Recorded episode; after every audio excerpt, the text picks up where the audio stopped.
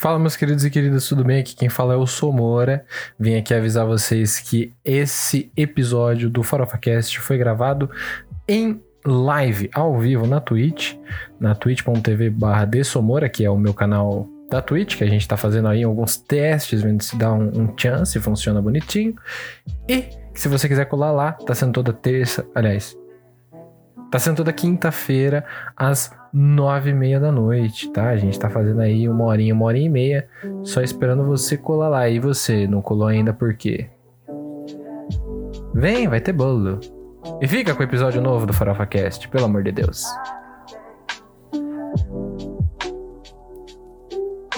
Estamos ao vivo. É. Olha só. Ufa! Tá frio, né, galera? Tá friozinho, tá friozinho. Tá Graças a Deus. Tá friozinho. Sim, nossa. Que continue assim por um bom tempo. continuo assim. Boa noite, meus queridíssimos. O podcast mais premiado de 2020. Essa piada aí já foi. Eu lembro dessa piada aí. Mas é que todo Oscar, né, mano? 2020, 2021, Muito previsível. Muitos prêmios. A gente foi premiado. É, a Tainá acabou de, de me foder aqui, velho. Tainá acabou, Somora acabou. Vamos! Todo episódio ela vira tipo, ai, porque eu não quero, não quero introduzir o episódio, tô com medo de, de introduzir o episódio. Aí quando o amigo dela, É. "Putz, ela vai e acaba com ele. Lá Ah, mas-. Quebrou. Ele não liga. A música quebrou minha piada. Acabou o episódio. Oh, droga. Semana que vem a gente tá de volta, gente. Um be- beijo. O podcast com o maior número de indicações ao Oscar na história das indicações ao Oscar está ao vivo nesse exato momento agora. É, exato. Agora. Sejam muito bem-vindos ao Farofa Cast, o podcast mais indicado aos prêmios do Oscar. Ah, esse foi improvisado. Esse Foi. daí, Mas você verdade. permite essa, Tainá? Você deixa ele falar essa? é, esse eu deixo. É original. Ah, então tá bom. Eu sou Joel Santana. And I'm here with my friends. Starting with the height. Ixi. A minha luz Pera, apagou. The height, Tainá. Sou eu. Tá. Tô Ah, então. Ah, você já falou meu nome, né? mas tudo bem. Ah, É. Claramente, Tainá Maieto, a pessoa mais premiada aqui, né? Como vocês podem ver, eu já tenho meu próprio Oscar. Não pode ver, não. não Ninguém tá viu. aparecendo. Ninguém viu porque não entrou em cena. Tem que botar no meio da sua cara. Ah, sério? É, porque Ah, na live sim. o negócio é menor, né, fia? Aqui, Aê, não, agora sim. Eu fui, eu- Tem que deixar ele bem aí. É, exatamente, exatamente. É. Aqui, ó, meu Oscar. And my friend to the left. To the, le to the other left. É, antes de eu me apresentar, eu queria falar que eu fui muito feliz que eu descobri uma estratégia pra eu ficar apontando pra vocês e não errar. É só o seguinte, Ela a tem. Oscar mesmo. É verdade. A melhor coisa de eu ter adotado a franja nessa, nessa pandemia, é agora eu posso usar ela pra, pra, me, pra me, me nortear, minha bússola. E eu, Victor Oliveira, que serei a Glória Pires desse, desse episódio. Não sei se os meus amigos também vão, vão nessa vibe, mas eu admito aqui já desde o início que eu vou comentar igualzinho a Glória Pires. Vai ser Nossa, perfeito. primeiríssima qualidade pra vocês. Eu acho que todo mundo aqui vai ser meio Glória Pires. Vamos falar a verdade. Porque quem aqui, e isso inclui o chat, hein? O chat é importante nesse exato momento. Vocês são a alma do podcast agora. Quem aqui assistiu mais de três filmes do Oscar 2021? Putz. Sendo sincero, hein? Não vale falar que viu o primo assistindo, mas tava passando da cozinha pra sala. Não vale falar que é, ouviu o, o sobrinho assistindo na- no quarto. Não vale. Tem que ser do começo ao fim. Viu metade dormiu, também não pode. Porque essa é a Tainá. A Tainá, ela começa a assistir os filmes e para no meio. Não, não é os filmes, é alguns filmes. vai ter um filme que eu vou falar que eu, que eu quase dormi. Eu, eu quase dormi no filme. Ah, eu sei qual é. Eu É, sei mas, mas não, vocês dois aqui. Quem, dois quem, aqui. quem acertar, quem, quem acertar ganha. Ah, woman's planning aí, ó. ganha. Você tá ganhando o quê? Não, é Woman Interrupting. Errei. Tem Perdão. que adivinhar aí qual filme foi que eu quase dormi. Foi desse Oscar. Eu sei. Hum. Porque Não, foi o único que ela assistiu. Não, não foi o único, eu assisti outros. Tá? Ah, é verdade, ela assistiu só outro. Eu sei os dois que ela assistiu. Não, eu assisti E o que outro. ela dormiu. Ah, eu sei, eu sei qual é. Ela me falou no. Ela me falou no off. Eu Ah, é imagina, imagina, porque eu gostei muito do filme e ela ficou esnobando e certeza que ela esnobou de mim no. Eu só falei que o filme é, é chato. Ela ficou me esnobando. Mank. Ah, não era pra falar, era pra eles adivinharem. Eu ia falar só. Ah, não, não era o que eu tava pensando, então. Não era o que eu tava pensando.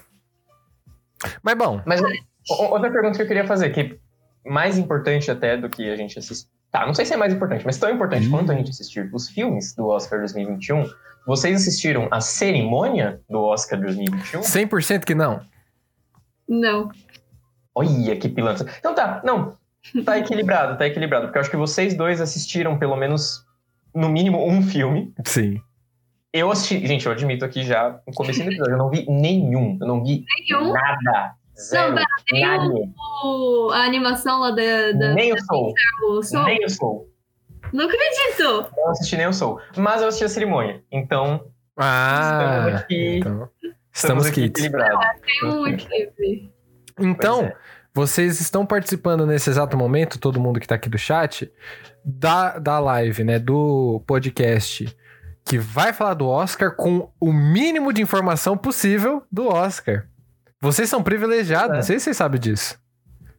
Por isso que É. eu falei, hoje vai ser entretenimento de primeiríssima qualidade. Tem Exatamente. nada melhor do que você assistir uma pessoa que não manja nada sobre um assunto, falar sobre esse assunto. E fingir que tem propriedade, porque a gente, essa semana a gente pegou nosso diploma de cineasta. É verdade. Então a gente tá na semana que a gente pode fingir propriedade em alguma coisa dessa O área. meu certificado de conclusão chegou hoje no meu e-mail. Olha! Chegou hoje. Pilantra. Não, não falei porque eu tava dando aula, pô. Eu sou seu namorado, não sou jornal. Claro que vai, Tana. Deve estar no do seu pai. Obrigado, obrigado. Que medo. Ah, da Tainá eu acho que foi direto pra. O meu não chegou também, não. Com loud, hein? Todos nós aqui. É, Esse nome é muito. esse engraçado. nome é muito engraçado. Todo Esse mundo aqui com não- loud. Ele não tá certo. É. Mas todo mundo cama. A live tá de polícia comuna? Como assim? Ah, eu não acredito nisso, mano. Nós ajeitamos o bagulho. Mano, a- o Streamlabs tá matando nós aqui. Deixa só um minutinho, porque. Mano, é a segunda vez.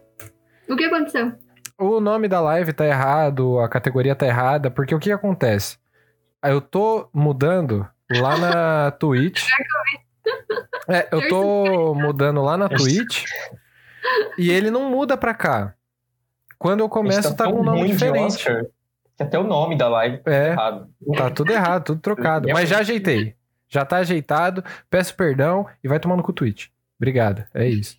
Que isso. É... Não, tô brincando, Twitch, pelo amor de Deus. Se a gente vai atrás de patrocínio, não vai conseguir, porque a gente só xinga as marcas que a gente cita aqui. Pois é. Verdade. consigo pensar uma marca que a gente falou bem. Segunda vez que estão tentando me derrubar. Segunda vez. Não gosto disso.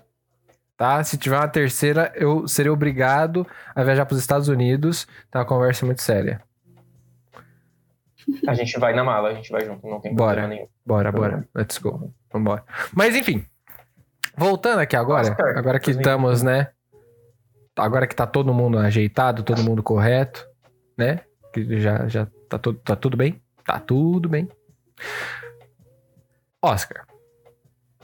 Vamos voltar para, vamos voltar pro, pro bagulho principal. Pro assunto. Né? Depois que eu já dei um rage quit aqui no- com relação a, a Twitch. Oscars. A gente tava Nossa. comentando. O quê? Deixa. Pode Pode falar, mexer. pode falar. Não, é porque sem querer eu quase cliquei aqui e apareceu. Tá aparecendo um negócio de denunciar pessoa Moura. Eu fiquei, ué. A Tainá, gente, hoje ela tá com porque alguma coisa com o Somora já, ó, Mano. Estão tentando me derrubar. Não, é porque tem, apareceu um negócio preto escrito denunciar dessa Moura. Não, estão tentando me derrubar. Acabou. A live é deles agora. Ele não quer sair, ó. Tá aqui, ó. Tá travado aqui, não sai. Eita, ele saiu mesmo. Ué, o que aconteceu? Ih, ficou só nós dois agora pra apresentar? Vamos lá, Tainá, lavação de roupa suja. Pilantra. Nossa. Deixa eu ver, acho que agora dá pra gente fazer um break nesse episódio de Oscar e eu posso começar a contar aquelas histórias que eu prometi sobre a Tainá. Não, não, não, não. Não, Né? não, a gente tem que Aproveitar aproveitar agora tá pra falar mal dele. Pra falar dos filmes ruins que ele assiste, esse tipo de coisa. É verdade. Qua- Quais filmes que o Somoro assistiu do Oscar? Fala aí, você que é namorada dele. Então, sabe. ele assistiu aquele Mank lá que eu falei que não, não gostei. Hum, é chato. E ele gostou, ele gostou muito. Eu fiquei, nossa. E, explica aí pro pessoal do Acontece- chat. Gente, não mim- acontece nada. É um filme preto e branco. Tipo, eu não tenho paciência. Sério, não aconteceu nada no filme todo. Eu quase dormi, de verdade. É aquele que é mudo também? Ou ele só é preto e branco? Tô- tô Não, ele não é mudo, não. Aliás, a única coisa que salva ele são os diálogos. Porque os diálogos são bem Uhum. interessantes, mas. Sério, o filme é muito lento. não- tipo, não tem história, sabe? Não acontece nada. Eu não, tenho- não tive paciência, não. E ele chegou a ganhar alguma coisa? Eu não lembro a lista de Acho que ele ganhou. de. Eu tenho que Acho que ele pesquisar. ganhou. Ele ganhou dessa de fotografia, alguma coisa assim. Que ele tem os negócios diferenciados lá do estilo mais antigo. O filme em preto e branco, gente. Ganhou fotografia. Simplesmente, sabe? Então, Fingindo aí- que a gente não sabe, tá? Mas é, quando o Sumoro voltar, ele, ele vai saber falar melhor, porque ele, ele adorou. Não, eu fiquei curioso. Somora, eu lhe invoco, porque eu sei que se a Tainá invocar, você, você não vai aparecer. Então, eu lhe invoco para que você discorra sobre o primeiro filme que vamos falar desse Oscar 2021, Mank. que eu sempre confundo ele com, com, com o... Aquele Druk, Druk, né? Não sei, porque os nomes são muito parecidos. Que? Que também estava no Oscar esse ano. Nossa. Do cara bêbado. Me invocaram, cheguei. Na nossa live. Opa! Opa, Bom dia. bom dia. Acabei voltando ali pra, pra minha casa, né? Os quintos dos infernos, mas eu já tô de volta. E o que, que é que vocês queriam saber mesmo? Perdão. Não, é que a gente Ah. tava comentando que você só assiste filme bom, assim, só filme de qualidade. Isso é verdade. É, você tem um gosto ótimo. A gente Sim. queria ver a primeira treta aqui do nosso, do nosso podcast, na verdade. Eu vou colocar bem na fogueira. Porque a Tainá odiou o Mank. E você gostou do Mank. Então, eu quero que Uhum. vocês lutem até a morte. E quem Oh, vencer moralmente é, ganha. Apenas isso. Ah, Então, eu já, o Oscar, valendo o Oscar que tá ali com a Tainá. eu já falei a minha opinião, agora eu quero saber a opinião do Sumura em relação ao meio. Com relação ao Mank, Isso. muito legal. Explique, por quê? Porque eu acho que Mank é um daqueles filmes que ele é que nem o artista de 2011, que ele pega aque- aquela vibe da, da Hollywood dos anos 40, dos anos 50 e dá aquele chance, ele muda algumas coisinhas. Só que o que acontece? Eu acho que o filme ele tem um roteiro que é muito confuso.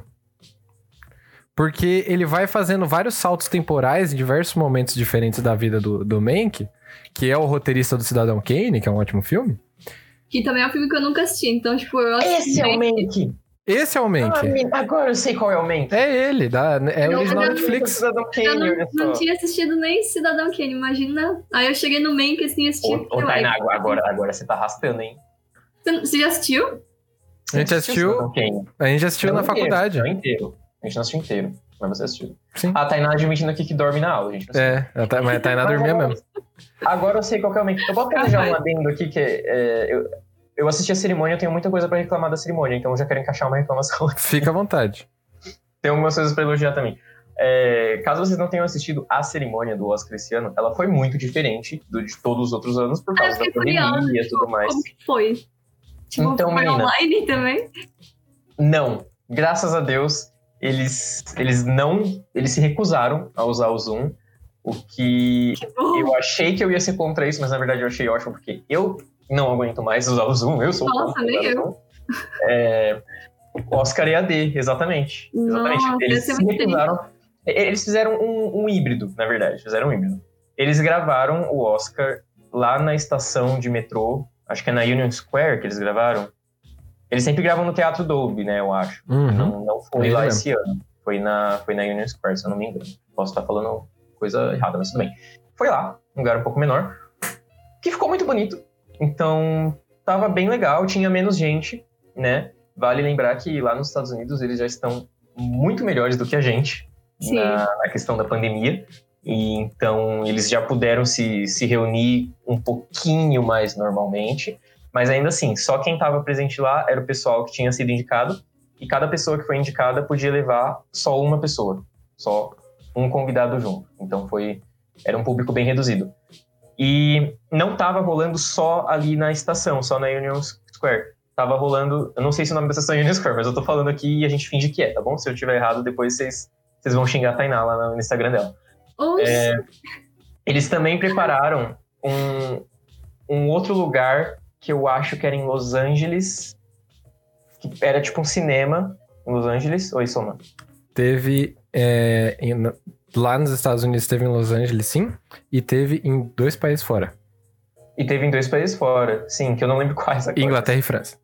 Inglaterra e França. Muito obrigado. Então eles prepararam em lugares diferentes e é pra, justamente para evitar também que os atores ficassem viajando para os Estados Unidos. Então, se um ator estivesse lá na França, por exemplo, ele não precisava viajar para os Estados Unidos para ir lá uhum. receber o prêmio e tudo mais. Não, fica na França, só vai para esse lugarzinho especial e eles fizeram essa, essa transmissãozinha. Então, foi uma dinâmica bem legal. Foi uma dinâmica bem legal.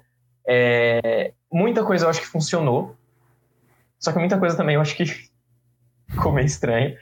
E a primeira coisa que eu tenho para reclamar é que, por exemplo, eles estavam aqui até agora falando do Mank, e eu não fazia ideia de que filme era o Mank. Aí o Somora comentou, não, é o filme que fala sobre o roteirista do Cidadão Kane. Aí eu lembrei. E por que que teve essa demora para lembrar? Porque todos os Oscars, mesmo que você não tenha assistido o filme, eles sempre ficam passando cenas daquele filme. Então toda uhum. vez, tipo, eles falam, ah, os uhum. indicados de tal categoria são... Aí eles falam os nomes dos filmes enquanto vai passando cenas daquele filme. Por alguma razão, que a pandemia não justifica, não teve isso esse ano. Nossa, esse ano eles iam falando. É, então, teve isso, tipo, em. Gente, juro, umas três categorias. No máximo, tipo, sério. Ué? Então, enquanto eles iam falando os indicados, a câmera ia nos indicados. Entendeu? Ficava mostrando. Então, tipo, sei lá, Mank ganhou direção de fotografia. Então, ao invés de ele mostrar cenas do Mank que me fizessem, fizessem os meus olhos assim, ficarem encantados com a fotografia do Mank, não, eles estavam mostrando o diretor de fotografia do meio. Nossa, que coisa estranha. Não é legal isso. É, então, tipo, por um lado, eu tava achando legalzinho na hora, porque eles mostravam o indicado e eles falavam, tipo, ah, porque tal pessoa, ó, indicado aí pelo, pelo, pelo Mank, e esse cara, né, falava o nome do cara, ele se apaixonou por cinema pela primeira vez quando ele assistiu sei lá, mano, quando ele assistiu Homem-Aranha lá, quando ele era criança. E... Então, tipo, eles estavam falando fun facts sobre cada um dos indicados. Isso eu achei hum. muito legal. Mas eu, ao mesmo tempo, queria muito que eles estivessem mostrando cenas do filme, para eu poder saber hum. qual filme era aquele, pra eu poder conhecer Sim. melhor o filme. Sim. Então eu, eu, senti muita falta disso. É. É, eu acho que isso daí é meio complicado. Mas aí, pelo menos, você dá o protagonismo pra pessoa que fez o trampo, né? Não o trampo dela. Que é muito legal. Sim. Porque a gente não costuma ver quem é o diretor de fotografia, quem é o diretor de som, quem é o mixador do som, pipipi popopó, né? A gente só vê o diretor, os atores e pronto, acabou. Uhum. E é que nem, por exemplo, Parasita. Que Parasita ninguém conhecia nada, só os atores e o diretor. Aí, quando os caras vão receber o prêmio, sobe mó galera, mano. E aí você fica tipo, tá, mas quem são vocês mesmo? É capaz que tenha enfiado a mãe de alguém ali e tá todo mundo bem, tá ligado? Todo mundo, é, é verdade. Então, é, isso é importante também, né? A gente poder ver quem são as pessoas. Mas eu acho que fica faltando mesmo. Eu acho que é legal, se for fazer esse trabalho aí, que você coloque uma câmera do cara aparecendo pequena e as imagens do filme, para você reconhecer qual filme que é.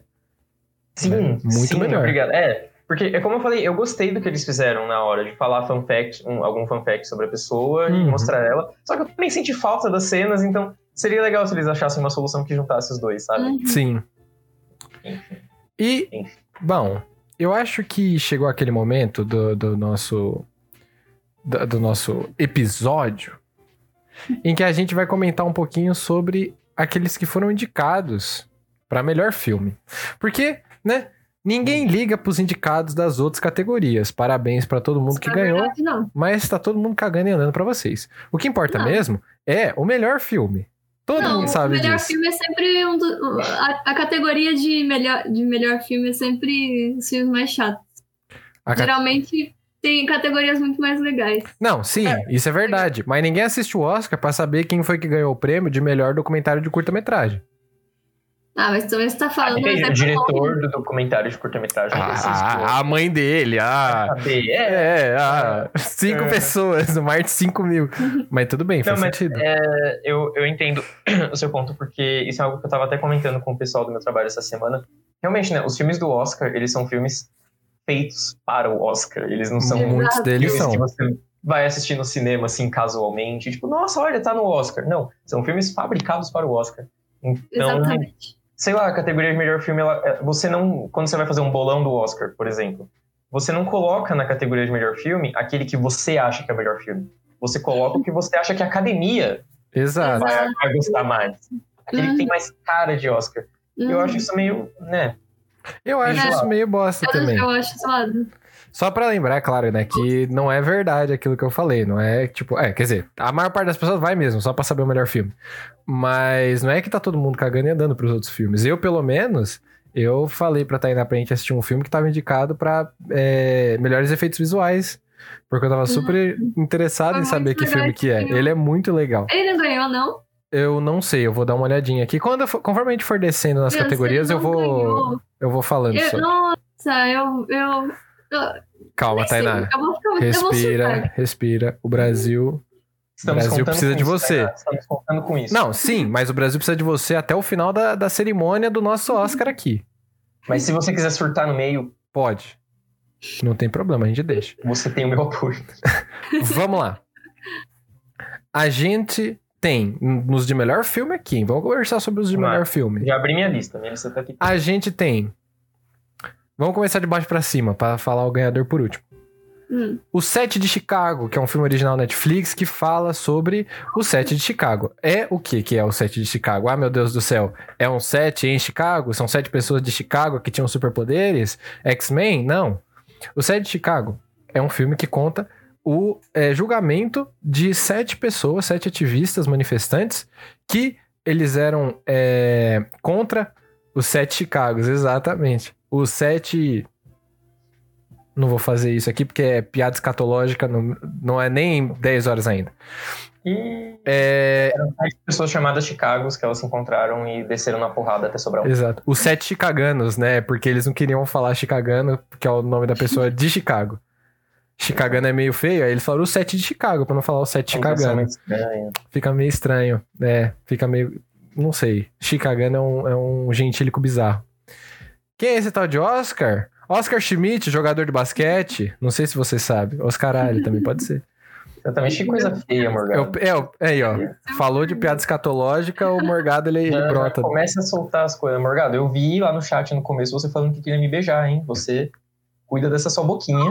É, escova esses dentes. É, é, cuidado com o que você fala. Eu sou, eu sou muito exigente. Mas então, os sete chicaganos. Beijo sim. Os sete chicaganos.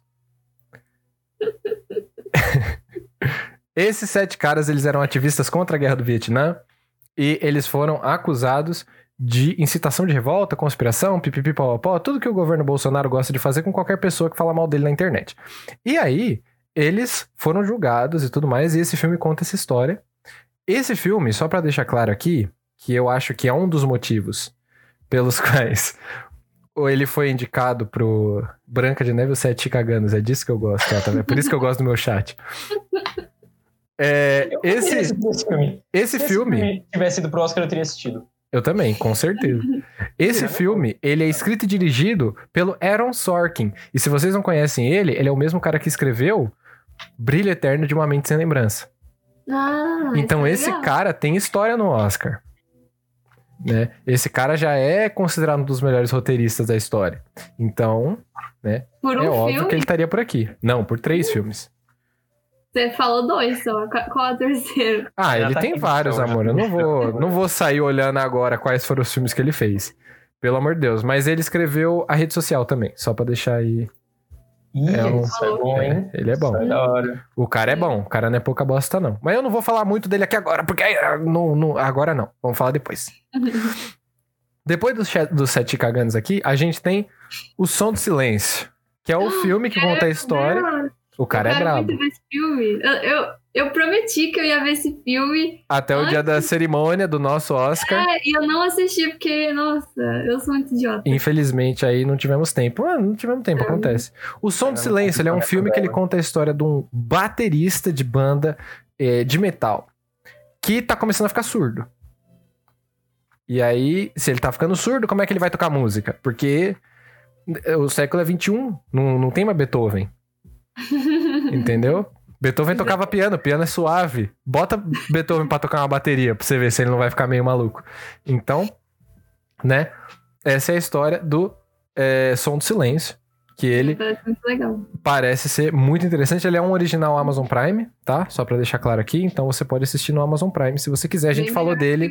Original Netflix. Ih, Ih, Não vou falar a verdade, porque não, não posso dizer isso aí. Vamos lá. É, tá Promising- Natal hoje, né, gente? Desculpa, eu tô. não, Eu que. A Tainá tá on fire. A Tainá tá snob hoje porque ela é a única que tem um Oscar. Ah, é claro, né? Eu sou, eu sou muito importante. É verdade. Aliás, se você tiver o Amazon Prime pra assistir o som do metal lá, o som do silêncio, passa pra cá. O Amazon Prime, que eu cuido bem dele. Trato com carinho, faço, é, né, dou comida, abraço. A Tainá tá dando risada que o Somora errou o nome do filme agora, falou o som do metal, mas fizeram a mesma coisa na Globo, viu? Fizeram? Eu tinha Fizeram certeza. coisa na Globo. Teve uma hora que chamaram o filme do som do metal lá. É, Mas é o som do Aí, silêncio. Mas estavam até agora falando outro nome pra esse filme. Sim. Aí depois foi. Não, É porque Mas também chamaram o, o Bong Joon-ho de Kim Jong-un, né, na Globo. Então... meu Deus. é disso que eu gosto. E é, é porque o Som do Silêncio é um filme brasileiro, né? Também tem um filme brasileiro chamado Som do Silêncio. Então, Ah, é? sim. Não sei. De 2010. Bom Nossa. saber. Muito bom. Se eu não tô errado, é do mesmo diretor do Aquarius. Que é outro que eu não vi. Que é muito legal. Muito legal. Mas enfim, Bela Vingança é um filme de humor ácido, suspense, que tem como elenco a gostosa, quer dizer, a grandíssima Margot Robbie e conta a história da Cassie, que todo mundo fala que era uma jovem promissora, né? Até que ela fez aí, cometeu alguma coisa, ou um evento na vida dela, fez com que ela ficasse. Então, tá. Tchau. Fez com que ela ficasse. Pronuncia, Não, Pronuncia! Mas... Não, foi- um erro, foi um erro. Eu errei na hora de ler o roteiro, peço perdão. né? Acabei confundindo. Acabei confundindo as palavras. Eu prometo que é, é- foi uma confusão. Foi uma confusão. Mas que ela é bonita é verdade. É, enfim. Vai explodir o notebook dela, com... tanto que ela tá fuzilando com o olhar. Mas, ah, continua. Minari. Minari é o filme que conta a história de imigrantes coreanos que foram Não, morar nos Estados Unidos. Calma E- aí. Você sai de um filme pro outro muito rápido. Eu, ah, eu esqueci o que eu ia falar, droga. Mas tá bom, vai, continua. Posso inserir um comentário, então? Aproveitar que a. É, quando você falou do, do Bela Vingança, o, a- que veio na minha cabeça foi tipo, nossa, é, eu não tinha ouvido falar desse filme até assistir a cerimônia. Tipo, Ferradíssimo. cerimônia. Só que aí eu ia fazer esse comentário sobre todos os filmes, porque na verdade a maioria dos filmes eu só fui descobrir que existia durante a cerimônia. Então, eu quero que vocês estão assistindo a gente, vocês estão ouvindo a gente, já mentalizem. Tipo, nossa, o Somora tá explicando os filmes e o Victor não tá falando nada. Mentalmente eu estou repetindo o mesmo comentário de, ah, eu descobri que esse filme existia durante a cerimônia. Não, eu Tá. também. Eu também, Victor. Eu tô igual a você. Eu não conheço a maior parte dos filmes. Tainá nem viu a cerimônia, tá falando que conheceu na cerimônia? Que isso? Não, não na cerimônia. Eu descobri na nossa cerimônia. Ah, então tá bom. Então tudo bem. Na nossa. Na nossa cerimônia, então tudo Ou bem. seja, eu estou descobrindo. Perfeito. A Tainá ela tá em fase de crescimento aqui, a gente vai acompanhar esse lindo processo ao vivo. Eu descobri agora aqui no Google. Perfeito, Samek. É assim que, é assim que começa. Depois desse farofa. Tá mesmo. Não, não tô não. Tô só morando Olha, que cliparam. Nossa. Não, beleza, beleza. Vocês vão ver, vocês vão ver. Só pra ficar eternizado. Perfeito. Tudo bem, não tem problema. Cê- vou- Vocês estão. Vocês estão financiando um divórcio aí no chat. É, só pra deixar claro aí, tô. tô é. Vamos conversar depois sobre, vamos tomar um café. É, Minari, Minari é um filme americano que conta a história de imigrantes coreanos que foram morar nos Estados Unidos, foram morar numa fazendinha no Kansas e eles estão em busca do sonho americano. E como todo mundo sabe, o sonho americano é uma ilusão. Vamos pro próximo filme? Ah, calma, calma, calma, Ah. calma. Só queria dizer que esse filme aí, eu acho que é esse, porque você falou chi- chinês, né? É chinês? Coreano! Coreano. Xixinês. Desculpa, gente. Meus A sinofobia é um problema que assola o brasileiro depois do governo Bolsonaro ter tomado poder. É Eu vou complicado. parar de ouvir, porque, gente, não dá. A pessoa é chicagano, xixinês, gente, pelo amor de Deus. Hoje tá a quinta série discutindo o Oscar. Mas tudo bem. Tudo bem. Eu que- a única coisa que eu queria dizer era que o, o Glenn do The Walking Dead tá, tá nesse filme. Sim, eu ia falar sobre ele. Eu ia falar sobre ele quando a gente chegasse em melhor ator. Mas Foi perfeito. Me chamou a atenção. Aí Perfeito. eu falei, nossa, o Glenn, que legal. Caramba, o Glenn falando coreano. Né? Que loucura. Ah, não. Vamos pro próximo filme? Eu descobri esse filme na cerimônia. Oi, continua. Mank. Mank é a história, é a biografia do grandíssimo Mank, que era um dos co-roteiristas do grandíssimo filme Cidadão Kane, o melhor filme de todos os tempos, de acordo com muitas pessoas, inclusive o que vos fala. O. É... Não. Não, não, não, não, não, não, não, não. A- não, não, não. Aqui, Somoro, a gente tem compromisso com a verdade. Aqui, ainda mais que nós somos estudantes de cinema Ai, agora formados, agora nós colamos grau. E a gente tem que trazer informação aqui. Porque essa semana aconteceu um evento assim que mudou o cinema. Não sei se vocês ficaram sabendo. Cancelaram o George Orwell.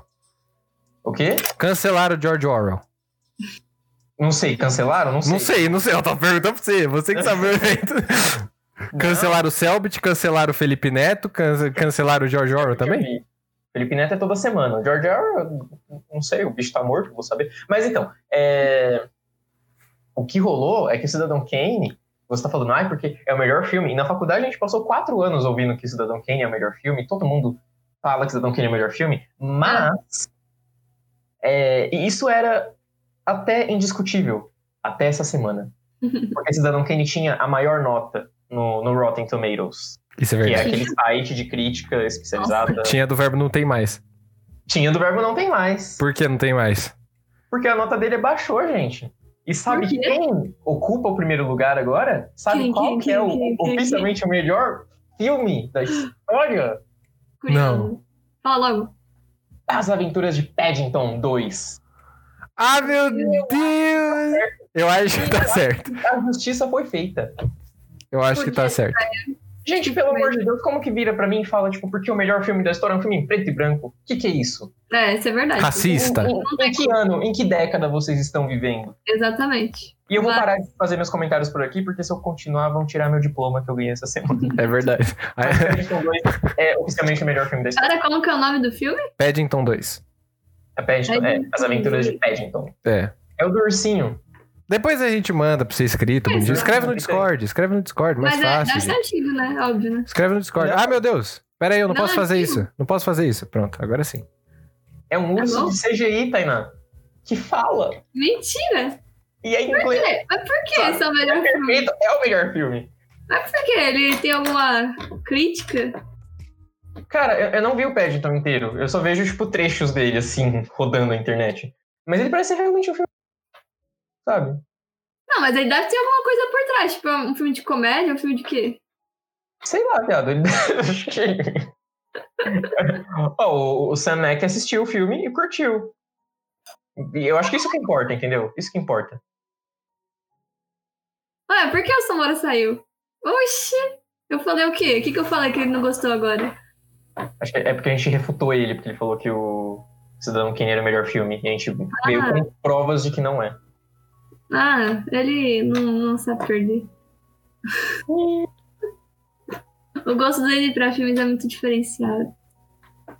É muito diferenciado, você não. Ah, é porque a gente falou do, do, do- de filme preto e branco.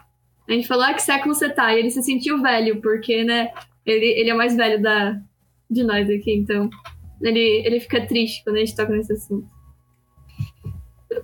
Gente, eu queria registrar aqui que eu tô. Eu não fico contente de ver meus amigos brigando, jamais. Nunca, gente.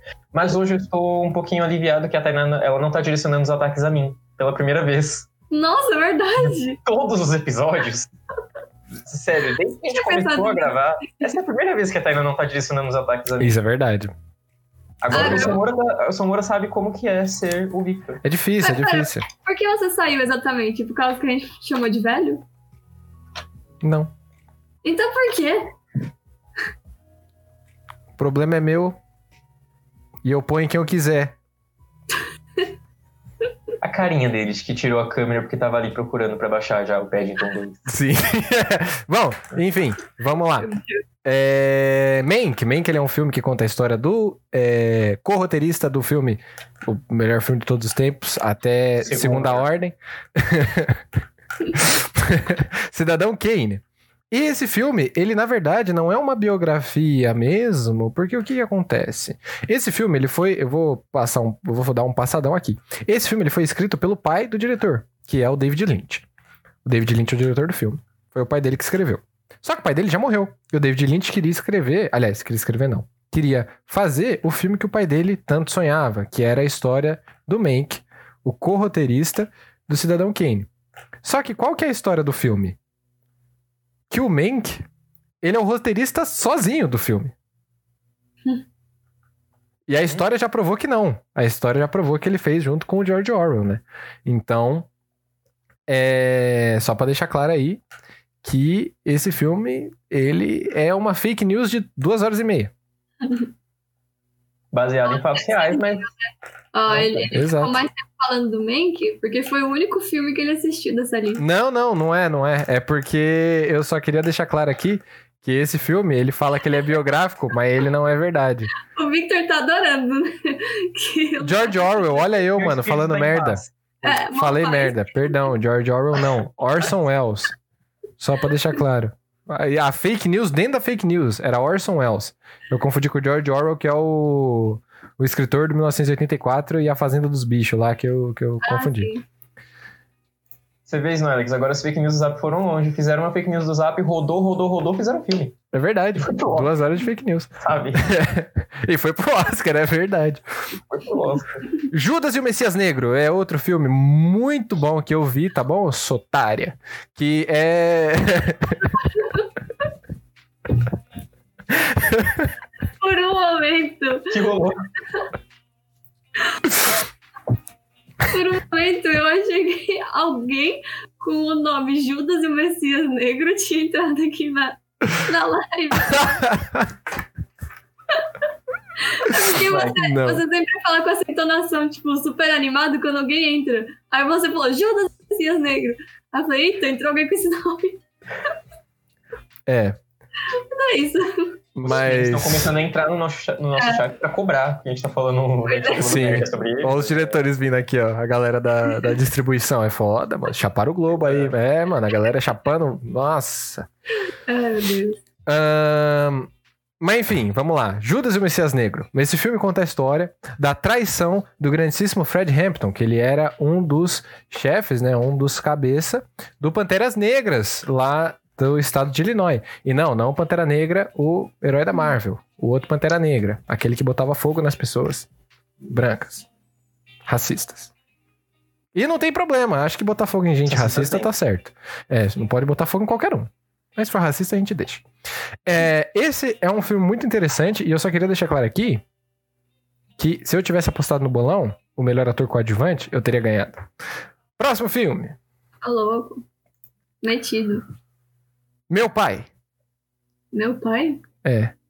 Esse é aquele filme que talvez você esteja falando assim: ah, vou indicar pro meu colega, manda no zap, aí você aperta o botão errado, acaba apertando no da esquerda e escreve, né? Meu pau. Mas é só tomar cuidado, evitar. A Tainá já fez isso. A Tainá já fez isso. Ah, A Tainá já fez isso. Ela já fez isso no grupo do Farofa. É... Pior que fez mesmo. Nossa, já fiz isso em tanto lugar também meu Deus. Então.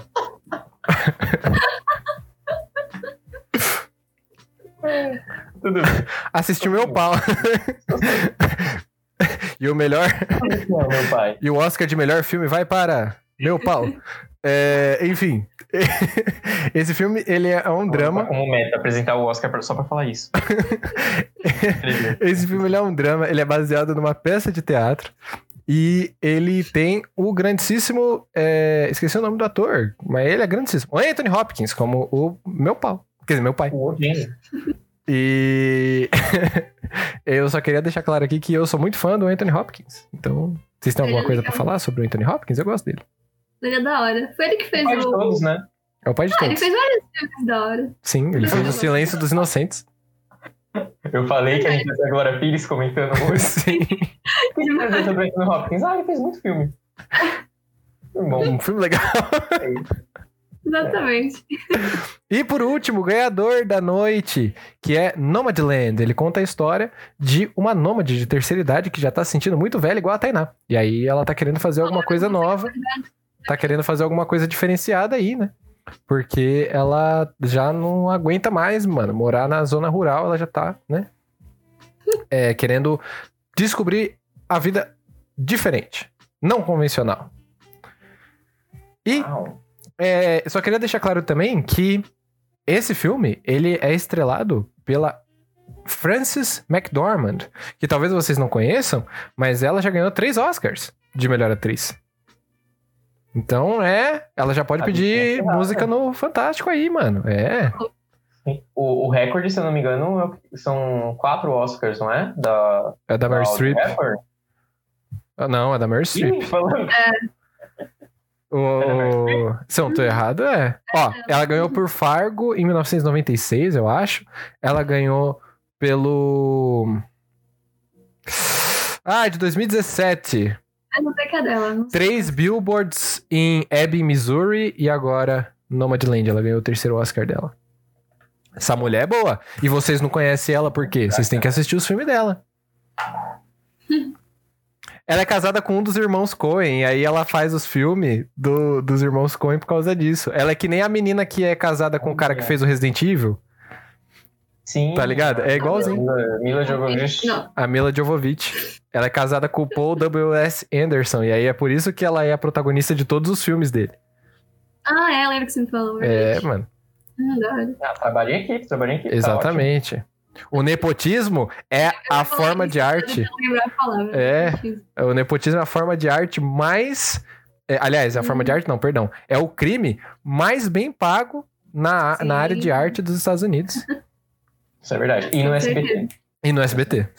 Nossa, sim. O, o Nomadland, ele é um filme que, assim, eu não tava, eu não assisti nenhum, então eu não tava torcendo, torcendo por ninguém. Mas, de todos, eu, eu acho que eu tinha uma quedinha maior pelo Nomadland, porque a diretora dele é a Chloe, Chloe Zhao, talvez, eu esteja- com certeza estou falando errado. Chloe Zhao.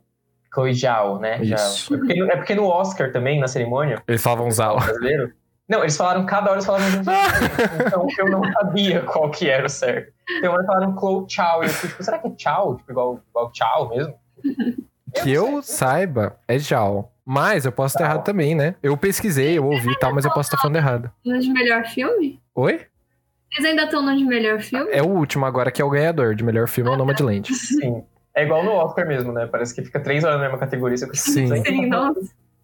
Mentira, que a cerimônia esse ano ela foi muito mais rápida. Outra, outro ponto aí que eu tenho falado da semana Ah, daqui a isso é pouco. bom. Triste. Mas É a, a Chloe, ela venceu e eu fiquei muito feliz, porque, caso vocês não saibam, ela está dirigindo, barra dirigiu, porque as gravações já acabaram, enfim, whatever, Os Eternos, que é um dos próximos filmes aí da Marvel. Sim. Que era pra ter saído, sei lá, no passado, retrasado. É, e até hoje não saiu nem trailer do negócio. Mas ela é a diretora, então agora, quando a Marvel lançar um trailer desse filme, eles vão poder colocar, olha só, Eternos, da diretora vencedora do Oscar. Exato. E, Tchau. Tchau. e ela é a primeira diretora É, asiática a ganhar o Oscar.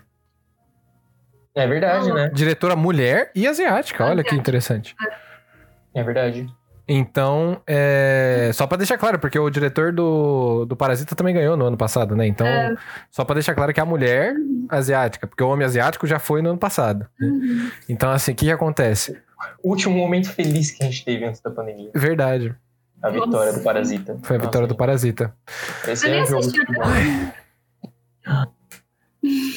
Precisa assistir, mano. É bom. Gente, eu não assisti Bacurau até hoje. Eu tô tipo, meu Deus. Eu queria Eu tanto. também não. Ah, É, finge que tá tudo bem, finge que tá tudo bem. pera, Como ninguém. não? Ninguém assistiu o Bacurau aqui, então tá tudo certo. Mas, ó, a Chloe Zhao, só pra deixar claro aqui, né? Ela é chinesa mesmo, tá? Ela não é americana, não. né? Estaria o Oscar deixando de ser 100% Estados Unidos indo pra 99%? Acho, eu acho que não. O Oscar, ele sempre foi super plural, tinha um monte de gente e tal, mas é, não era assim também, tipo... sem filme dos Estados Unidos, ou os caras não estavam. Não teve nenhum filme brasileiro dessa vez, né? Olha que triste. Não, não teve. Podia ter colocado um, aquele filme de Natal brasileiro que é muito legal, com o Leandro Hassum, gente, é perfeito. o, o- acho que é tudo bem no Natal que vem, alguma Bem, coisa. Natal Gente, que vem. que perfeito. Nossa, muito Ai, ai, ai. Concordo, eu concordo. Eu acho um absurdo a academia ficar esnobando, gente. Não, não Nossa, teve gente, indicação pro assista esse filme, é não incrível. indicação pro Vai Que Cola, o filme. Sim. Vai Que Cola 2 também. Os normais. não. Os Sim. normais merecia muito, não teve. Eu Melhor, melhor roteiro fácil. Gente, filme do Cacete Planeta, da Taça do Mundo. Da Taça do Mundo, muito bom. Histórico aquele filme. Nossa, tem aquele Eu outro. fui recomendar ele semana passada no episódio do Google Play. Mano, tem, tem um outro do Cacete Planeta que era muito bom, peraí. É, Eu lembro que tinha outro, mas o que eu gostava era o da Taça do Mundo. O outro eu acho que eu nunca assisti completo. Mano, peraí, Esses eu vou. devem ter envelhecido meio mal, né? Eu queria Não, com certeza. Com certeza. Eles não devem ter envelhecido muito bem, não. Ah, não é a Taça do Mundo é nossa, eu queria o outro. Que tinha o mais Adnet. É, se tem Marcelo Adnet, com certeza é o mais novo. Mas eu não assisti esse. Marcelo Adnet, vou procurar ele aqui só pra tirar essa dúvida, hein? A gente já volta pro Oscar, só um minuto. Vou procurar aqui o Wikipédia do Marcelo Adnet. Bom, então enquanto o Somoro pesquisa, eu vou falar minha outra reclamação do Oscar que eu já citei aqui. Que a cerimônia, esse ano, ela foi mais rápida. Ela foi... Assim, rápida entre aspas, né? Ela começou 9 horas da noite e terminou mais de meia-noite, como sempre. É um negócio que... Ah, dia de Oscar é, é um inferno, porque sempre vai dormir tarde. Mas ela foi muito mais, muito mais papum, entendeu? Eles apresentavam uma categoria, já ia pra outra, já ia pra outra, já ia pra outra. Aí comercial, e aí já ia pra outra. Foi? Isso não é bom? Ser mais rápido? Então, é bom, mas ao mesmo tempo a gente não teve as apresentações musicais. As apresentações musicais elas Hum. foram gravadas antes e elas foram exibidas durante o red carpet. Então, se você começou a assistir o Oscar às 9 horas em ponto, quando a cerimônia começou, você provavelmente não viu as apresentações musicais, porque elas foram antes. Tô muito ansioso pra falar desse prêmio, o de melhor música. Uhum. Muito ansioso, não vejo a hora Vamos chegar. falar. A gente só precisa ir mais rápido, mas dá, dá tempo. Sim, tudo bem, tudo bem. E, e assim, por um lado, é, foi tudo muito, muito direto, então você não teve aqueles momentos de interação, você não teve aqueles momentos de piadinha do Oscar, o que pode ser bom, porque muitos desses momentos da- de edições passadas eles não funcionavam, era só vergonha alheia, Sim.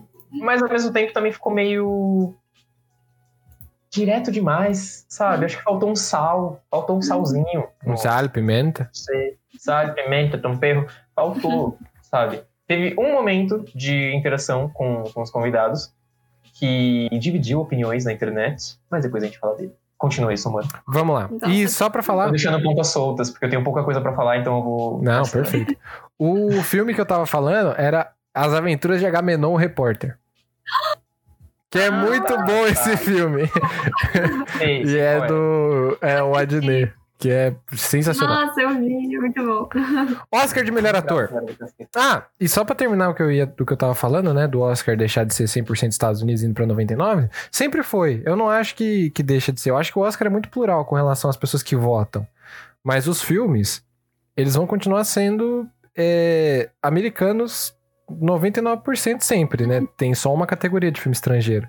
O que vai mudar é que Hollywood tá pegando ator, é, diretor, roteirista e tal, de fora. Porque tá virando um ambiente um pouco mais plural mesmo. Então a chance de pessoas que não são necessariamente americanas ganharem prêmios fica maior, Uhum. né? Mas isso não significa que deixou de ser americano, não. É, continua sendo uma lambeção de bola de filme americano, é só um pouquinho diferente. É, o Oscar, ele tá. Todo ano ele tá cada vez mais atrás de uma representatividade, porque Nossa. nos últimos anos teve muita polêmica em cima disso, então Uhum. ele tá tentando. Cada ano tá tentando consertar algum ponto disso. Mas é aquilo, você assistiu o Oscar num ano, e aí você fica super feliz que o Parasita ganhou e tá dando visibilidade para filmes fora do eixo Estados Unidos e Europa. É, mas aí passa duas semanas, sai notícia de que vão fazer uma versão americana de Parasita. Então, sabe, Você tá a inventando ainda tem. Não, Vamos uma saiu série. mesmo. Vão fazer uma série. Da Por? HBO, se eu não tô errado. Ah, É. claro que é do Tio, óbvio, né? Com É. certeza. Não vai Enfim, ser um remake, mas enfim, sabe, a, indústria tem, tem muita coisa pra, pra repensar Sim. ainda. vamos falar do meu velhinho favorito que faz aniversário toda véspera de ano novo. Tainezinha. Não. O que ganhou o Oscar de melhor ator? Eu tô falando do Anthony Hopkins. Jesus Cristo. Ah, Anthony Hopkins. Ele, ele ganhou o prêmio de melhor ator. Anthony Hopkins, o cara que faz aniversário no dia 31 de dezembro. Esse cara é, ele é premiado. Ai, que dó. Ah, que dó, eu não ia querer fazer aniversário dia 31 de dezembro. Ah, mas é porque ele tá sempre um ano à frente, tá ligado? Tipo, exatamente um ano e um dia à frente do- das outras pessoas. É, mas ganhava um presente só no Natal e no Ano Novo. Sim. Ah, Então, não, Natal e Ano Novo, não, Natal e no, no aniversário. No aniversário. Sim. Mas a gente tinha outros é, atores muito bons aqui, incluindo o, Jet- o Chadwick Boseman, que ele acabou falecendo aí, né? E ele tinha feito É, aquele é, filme sim. do Jazz, que eu, tinha, que eu esqueci o nome agora, deixa eu só pegar aqui rapidinho. A Voz Suprema do Blues. Voz Suprema do Blues. Não era nem Jazz, perdão. E ele ganhou aí, quer dizer, ele não, perdão. Ele foi indicado, né, mas infelizmente não ganhou. Então, meus pêsames aí pro Chadwick Boseman, morreu já faz um Mas se tempão. ele tivesse. Mais É. uma reclamação que eu tenho aqui no ar. Continua, Não, pera, calma. Se. Se ele tivesse ganhado, ele. Ia subir no palco, é, iam levar o caixão dele pra receber. Eu não, eu não sabia como falar. Quem ia pegar o. Ah, a família dele, foi que nem aconteceu com o Heath Ledger quando ele ganhou pelo Coringa. Sério? A, a esposa dele tava lá. A esposa, esposa do dele foi- tava na É, cerimônia. a esposa do Chadwick tava. Entendi. Então ela pegaria por ele. É. Foi o Anthony Hopkins, que não tinha ninguém lá pra pegar por ele. O velho tava dormindo. Exato. Como todo bom velho estava dormindo. Pois é. O Oscar acaba tarde, né, gente? Sim. Sim. E aliás, o, eu ia comentar, o rapaz que faz o Bereguet Johnson do. Do. É... Ô, Morgadinho, muito obrigado pelo host. Só, né? Muito obrigado, gatão. Seu lindo, valeu. É. Cara, É nóis. É, então, o menino do The Walking Dead, ele foi indicado pra melhor ator, né? Um dos poucos jovens, porque tava lá o Anthony Hopkins e o Gary Oldman, que não só no nome, mas também está um homem velho, Sim, né? tá chegando. Idoso, Gary Oldman tava irreconhecível na cerimônia. gordo, idoso. É, quando, quando falam Gary Oldman, pra mim ele é o comissário Gordon do Batman. Eu lembro do comissário, do comissário Gordon. Ele tava irreconhecível, ele tava completamente diferente na cerimônia. Quando passou a câmera dele, eu fiquei tipo, gente, Gary Oldman deve estar, tipo, dormindo. E ele mandou, tipo, achou uma pessoa na rua e falou, ô, vai lá no meu lugar, na moral, que eu tenho mais o que fazer. É, galera. Ahn, pra melhor atriz, a gente já comentou aqui, mas é sempre bom Ah, reforçar. peraí, posso fazer minha reclamação antes, então? Ah, claro, claro, Vitão, desculpa, eu esqueci. Ah, gente, eu tô aqui hoje, eu tô igual a Tainá, tô, tô on fire. Não, é que esse ano teve uma outra coisa diferente na cerimônia, que ninguém entendeu nada. Esse ano a última categoria da noite não foi a de melhor filme, como sempre é. Ué? Esse ano a última categoria da noite foi a de melhor ator. Nossa. Então eles premiaram o melhor filme, aí deram o prêmio de melhor atriz, e aí sim foi o melhor ator. Por que essa mudança? Não sei, Nin- ninguém entendeu. Mas todo mundo, gente, sério, absolutamente. Não, não vou falar todo mundo, mas geral tava pensando na noite que, ah, eles deixaram o melhor ator porque o prêmio deve ter ido pro Chadwick Boseman. O Chadwick É. deve ter ganhado, então deixaram por último porque vai rolar uma homenagem. Uhum. Vai rolar alguma homenagem top ali, porque o cara merece e É tal. que faria sentido. Nem isso. E não rolou, sabe? Então, é, quem ganhou foi o Anthony Hopkins, que eu já comentei. O Anthony Hopkins, ele não tava na cerimônia, não tinha ninguém lá pra pegar o prêmio por ele. Eu tava dormindo. E tipo, ele literalmente estava dormindo. Acho que saiu o vídeo dele descobrindo que tinha ganhado. É verdade. Genial. E, e a cerimônia, gente, sério, foi, acabou do jeito mais broxante possível. Nossa. Deram o prêmio Anthony Hopkins, falaram que ele não tava lá, mostrou a fotinha dele em preto e branco, parecia que o velho tinha morrido. E aí falaram, tipo, ô galera, acabou o Oscar. Acabou. Foi Nossa. o pior final de Oscar que eu já vi na minha vida. Gente. O fim de Oscar mais broxante que você vai ver. Total fim de festa. Se ano passado a gente. Gente, quase se jogou da janela porque o Parasita tinha ganhado, de tão feliz que a gente tava. Esse ano foi tipo, sabe, insira aqui um efeito sonoro de pum, que eu não vou fazer porque eu tô com pigarro, não vou conseguir. Mas, cara, É, mano. é, isso Os caralho vacilou. uma outra reclamação. O quê? Mas eu vou parcelar, pode. Beleza, fechou então. Apesar, é, não, não sei, acho que dá pra eu falar agora, porque também tá relacionado. Tô afiado hoje. Manda bala. Espero nunca ser indicado ao Oscar, porque senão eles vão achar esse vídeo e aí vão. Mentira, eu espero ser indicado ao Oscar um dia. Então, é. já falando sobre o Chadwick Boseman, a gente também não pode esquecer que todo ano o Oscar tem a parte do In Memoriam, né? Dentro da, Sim. dentro da cerimônia em que eles relembram os atores que faleceram no último ano. Esse Oscar teve, e foi muito estranho também. O pessoal também reclamou bastante no Twitter. Porque esse ano a montagem do In Memoriam, ela estava visualmente muito bonita. Eu achei ela visualmente fantástica, estava muito bonito mesmo. Só que ela estava extremamente rápida. Tipo, Ué? Sério, passava tipo um ator por milésimo de segundo, assim, sabe? Não dava tempo de saber os nomes dos atores. E enquanto passava as fotos e os nomes dos atores, estava tocando uma música animada. Então ficou pouco estranho, assim, um momento confortável de assistir. E a única homenagem que a gente teve na noite inteira pro Chadwick Boseman foi aí no In Memoriam. Ele foi o último a ser mostrado, ele ficou um pouco mais de tempo na tela. Uhum. E foi isso, entendeu? Eu realmente esperava um pouco mais. E claro, como sempre, o Oscar esquecendo de colocar gente na memória, É, como sempre. né? Sim. né? Então o pessoal tava reclamando. Não teve a Naya Rivera. Aí eu sei que a Tainá vai ficar revoltadíssima também. Eu não sei quem é. É a minha do Glee. Até eu sei, velho. Ah, gente, por nome eu não vou lembrar. É a Não. Santana. Santana do Glee. Que maldade. Foi afogada no último ano. Não teve ela. Teve gente argumentando que, ah, mas é porque no Oscar eles colocam só gente da academia, sei lá. Tipo, a Naya Rivera, ela não tinha uma carreira muito forte no cinema, né? Ela era mais uma Uhum. de TV, então você ainda pensa, tipo, ai, tá. Mas não teve a... Caraca, eu esqueci o nome da atriz. Sou apaixonado por ela, esqueci o nome da atriz. Mas a Lucille, do Arrested Development. Ah! Aconteceu tem pouquíssimo tempo. Sim. E a mulher é, gente, espetacular, fantástica. Fez muita coisa, muito filme na vida. Mas sabe? faz quanto tempo que ela morreu? Cara, faz tipo umas. Não faz tanto tempo, mas também não é um negócio muito recente, a ponto deles não, não De não dar tempo. de não dar tempo deles colocarem na homenagem, entendeu? Uhum. Deve fazer tipo umas três semanas, eu acho. Ah, então, porque eu ia falar, eles encomendam essas coisas um mês antes. Um mês, um mês e pouquinho antes. Olha Então pode ser, é, pode ser que eles tenham pedido o bagulho, ela morreu depois e eles vão deixar pra fazer do ano que vem. Foi uma coisa que aconteceu há não muito tempo atrás, deve ter acontecido uns dois ou três anos atrás. Que o cara morreu, tipo, duas semanas antes da cerimônia do Oscar. Nossa, E aí ele não apareceu Em Memória, mas ele apareceu no ano seguinte. não acredito. Revoltado. Eu pesquisei o nome da atriz só pra não ficar em branco, é Jessica Walter, tá? Jessica Walker. Fui conhecer, maravilhosa. Mas tá, tudo bem. Deixa eu anotar aqui que quando eu morrer é pra eu morrer antes. É, antes. garante que vai ser um mês antes, no mínimo, pra garantir, entendeu? Porque é, eu não quero, não quero que eles me esnobem dessa forma. Exato, pelo amor de Deus. Vamos lá, melhor atriz a gente já falou. Frances McDormand, né? Que é a esposa dos irmãos Coen lá. Não dos dois, é de um deles. E é, a gente também tinha alguns indicados muito interessantes, mas a única que eu acho que ah, todo mundo vai conhecer aqui é a Viola Davis, né? Que tava aqui, Eita. é, mas ela infelizmente não ganhou. Mas também tá pra Frances McDormand, eu gosto muito da Frances, então acho que né, Isso, né? eu conheço, já tomei chá com o filho dela, muito interessante. É, Ufa.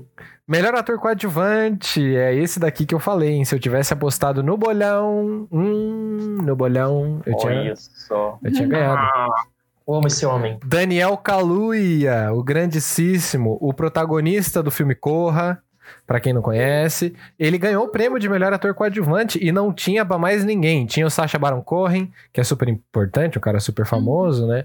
Tinha o Lakeith Stanfield, que também faz parte do, do Corra, que é o cara que ele é sequestrado a primeira vez, tal, que você descobre depois, né, que ele virou mordomo ali da, da Casa dos Brancos. Enfim, é, tinha um pessoal muito forte que tava concorrendo a esse Oscar aqui, mas não tinha como. O Daniel Kaluuya, ele, ele é um, um ótimo ator, eu sempre gostei muito dele, né? Mas nesse filme, ele. Não sei, sabe quando o cara tem uma atuação que ele te pega de jeito? Eu acho que é por causa do filme. Sabe? É o Porque famoso que te prende? Atuou bem. Hã? Eu acho que é por causa do filme que você deve ter gostado mais, porque atuar ele sempre atuou bem. Não, sim, mas não é a questão só da. Não é só a questão dele atuar bem.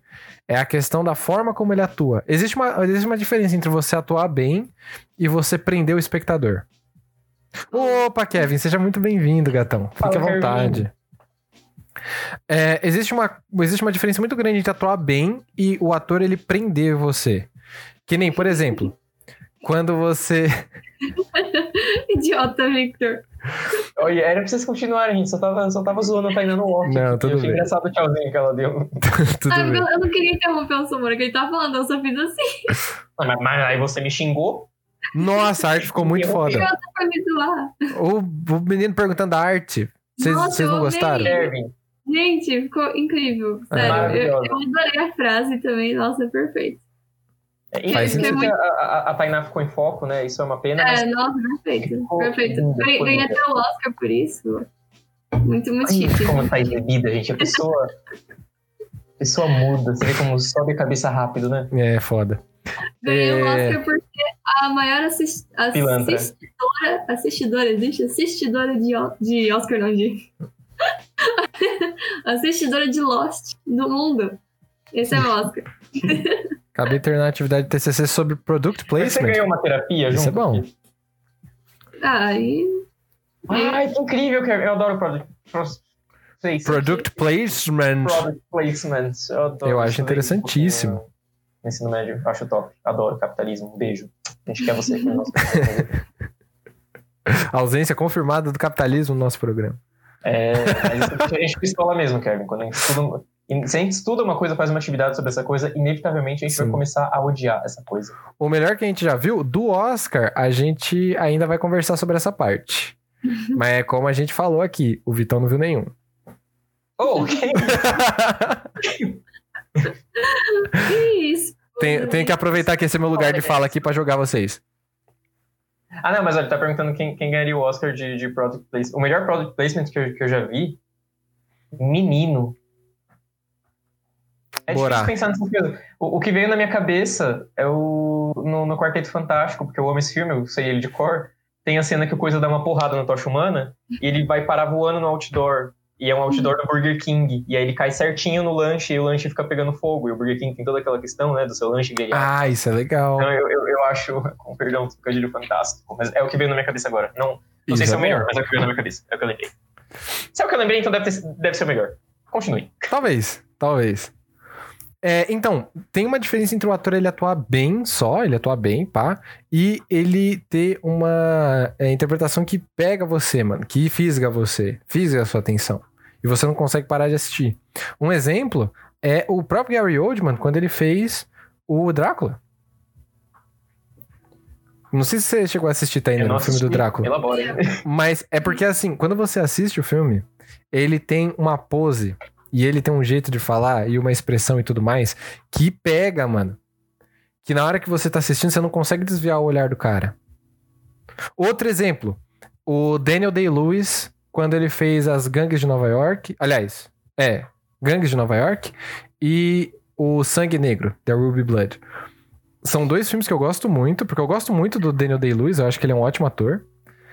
E ele Sim, sim. tem uma interpretação muito que te pega, assim, que fisga você. Leonardo Só DiCaprio no Django Livre. O Samoro falando Ah. uma série, tá ainda dando risada. Quê? Toma aí pra ajudar nós uma três. série, você dando risada enquanto ele fala. Kevin, muito obrigado pelos 100 bits pra ajudar a pagar a comida dos dois que estão aqui.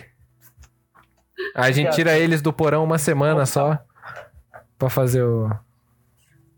É, uma vez por que semana. Vão, vocês vão doando essas coisas pra gente, ó. Já tô conseguindo comprar roupinha mais, mais apropriada pra gravar, não tô mais de pijama. Verdade. Então, obrigado. Isso é muito bom.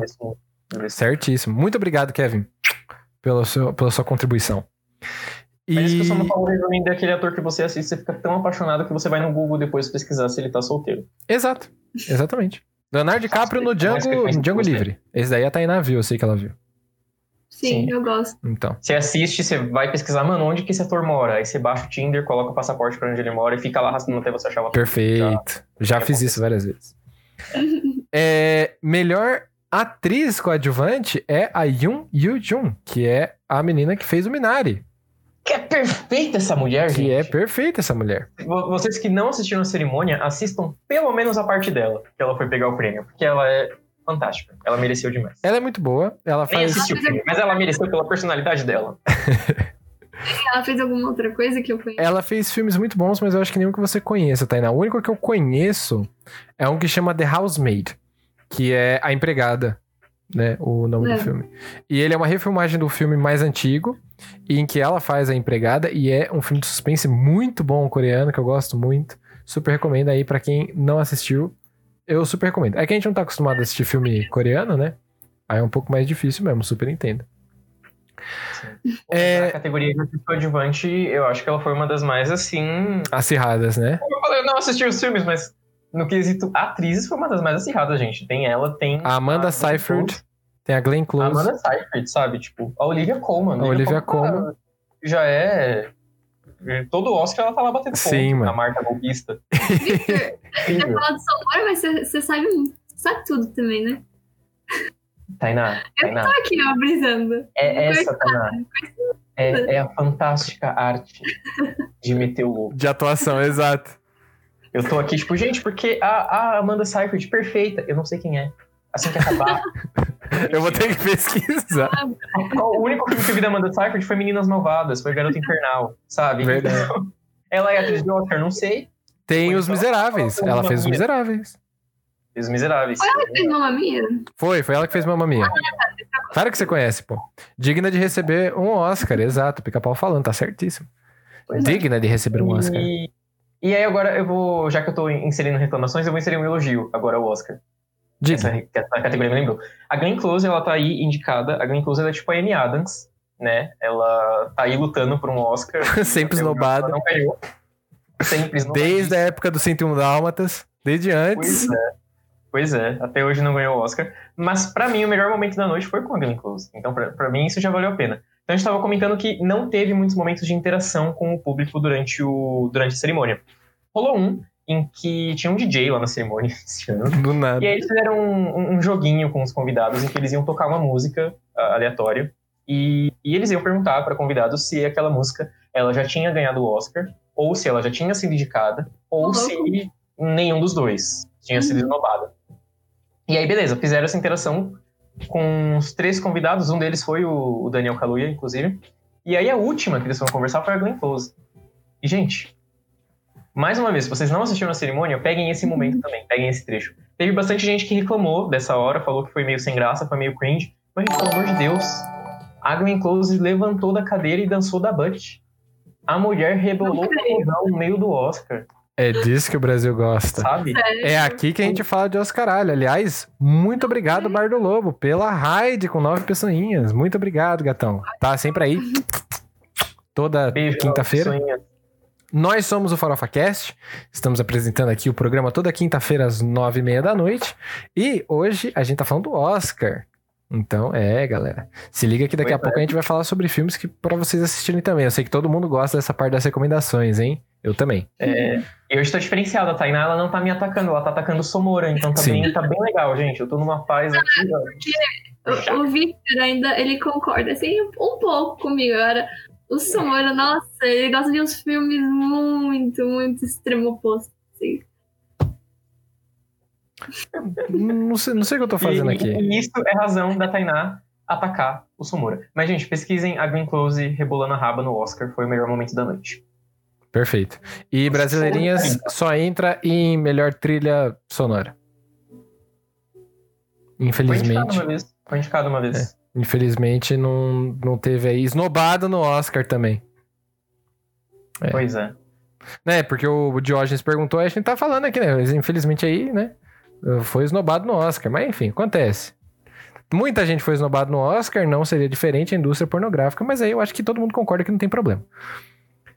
E. É uma porra indústria pornográfica, pessoal. Exato, por favor.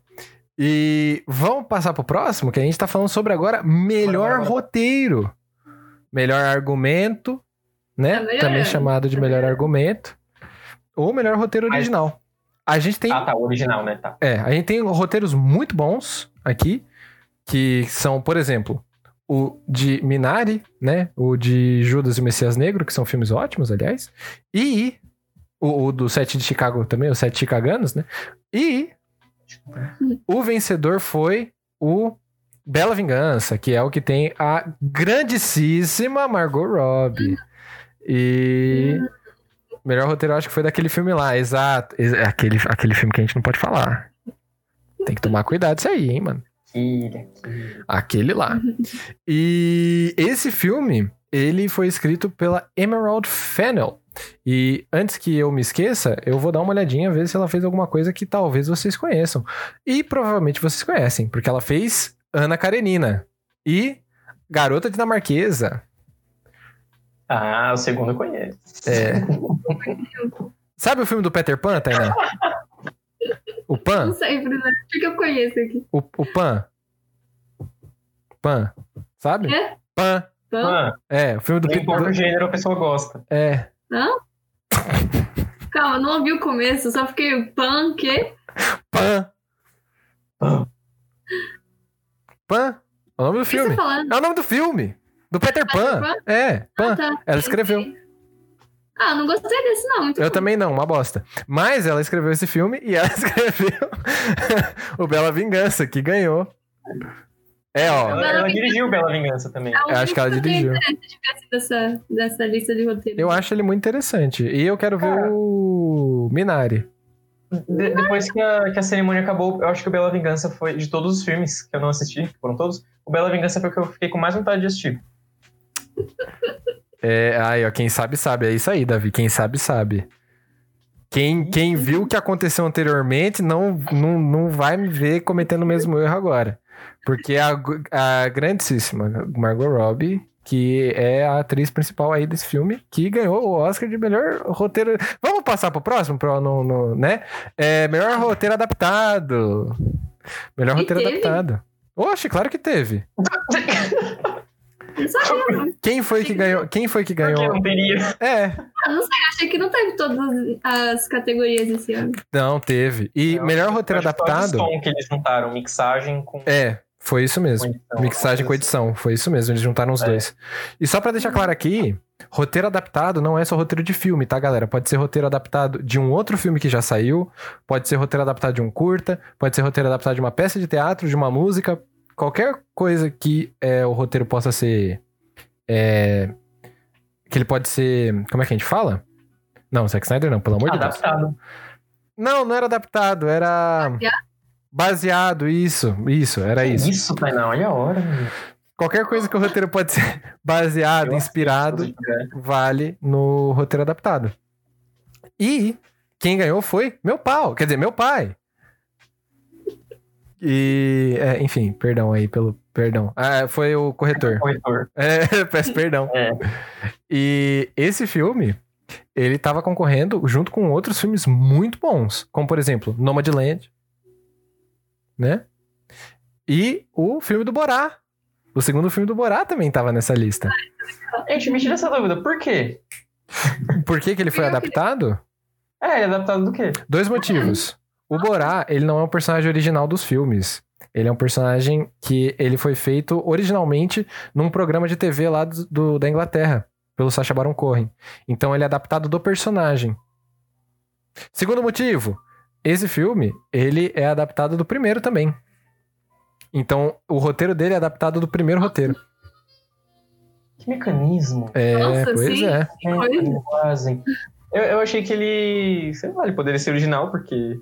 também achei. Beleza, existe o personagem do Borá já do programa, mas. Tinha muitos filmes de roteiro adaptado ciente pra colocar na lista. Não, eles assim. tinham. Se eles É pegar quisessem, um, né? É, se eles quisessem, eles poderiam ter pego vários filmes que a gente já viu aqui que são baseados em peça. Porque o que mais teve nesse Oscar foi filme baseado em peça. Nossa, Foi. mentira. Ó, o Não creio. The Father pai, era. né? O meu meu pau era. O Nomadland era. O. Deixa eu ver aqui. O Mank ele era baseado num outro roteiro, né? Então poderia ser considerado roteiro original. Ahn, cadê? O. O. Ele é baseado em roteiro, pelo amor de Deus. É. Infelizmente é verdade. O. Cadê? Aqui tem mais um. O Druck, que é aquele que o, o Victor comentou, também é baseado numa peça. E ele tava lá como o melhor diretor, né? Ele tava lá indicado também, então. Eu quase assisti o Drake, mas eu fiquei preguiça. Também. Melhor filme de animação. Próxima categoria. né? finalmente. Melhor filme de A animação. animação tava acirrado. A A animação tava acirrada. A gente eu não tinha. mais eu só conheço o único que eu assisti mesmo. A gente tinha o dos dois irmãos da Pixar. A gente tinha o Over the Moon, que era um filme, eu não lembro de qual estúdio que era. Mas enfim, ele era de um estúdio relativamente grande. A gente tinha o do Sean Carneiro, o filme do Sean Carneiro tava aqui de melhor filme de animação. Não, mano, Que? pô. Porque esse filme é muito bom. Não faz sentido.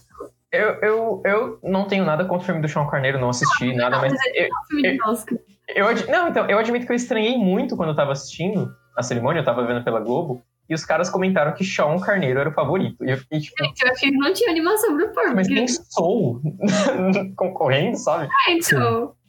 Soul é literalmente a única animação da Pixar que a gente fica contente de ver ganhando. Sim, Isso é verdade. Soul foi muito bom. Mas, Mas não faz sentido esse não, mas não fala, não fala assim do, do Sean Carneiro, porque o Sean Carneiro é muito legal, eu gosto. Mas Eu não tenho nada contra, só que tipo, não é um filme de Oscar. Mas não Entendeu? existe, não existe isso de filme de Oscar. Existe um a filme. gente falou no começo do episódio que tem filmes de Oscar. Existem filmes filmes de Oscar, sim. Existem que são filmes feitos para o Oscar. Mas não é, não é um filme. Não é um filme Mas não é uma questão de filme de Oscar, amor. Senão a gente, aquele do Amor e Monstros lá, não estaria no, no bagulho. O Victor Idiota. Não, não foi refutado, não. Porque o bagulho é o seguinte: pode ter filme feito pro Oscar, mas não tem essa de um filme do Oscar, só, tem, só entra filme do Oscar. Senão não entraria o Central do Brasil, na época lá, com a Fernanda Montenegro como melhor atriz. Não é filme de Oscar, é filme brasileiro? Tem cara de filme feito pra Oscar. Claro que não, pelo amor de Deus. Sim, sim. Não tem um filme brasileiro que vai pro Oscar e ganha. Você acha que os caras vão fazer um filme pra Oscar no Brasil? Não, mas se tivesse.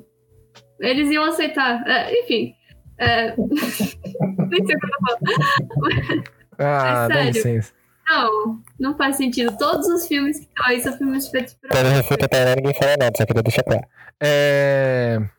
O- a- Ache o, o que, acho que não pertence ao grupo. Aí tá lá. O Carneiro. Coitado do Sean Carneiro. Matou o filme. né? Matou o filme. A gente não tem nada contra ele. Deve ser legal. Mas não Ah, tem sim. tem nada a ver. Flashback 5 segundos atrás, Saina falando, não, acho o erro, é o Sean Carneiro.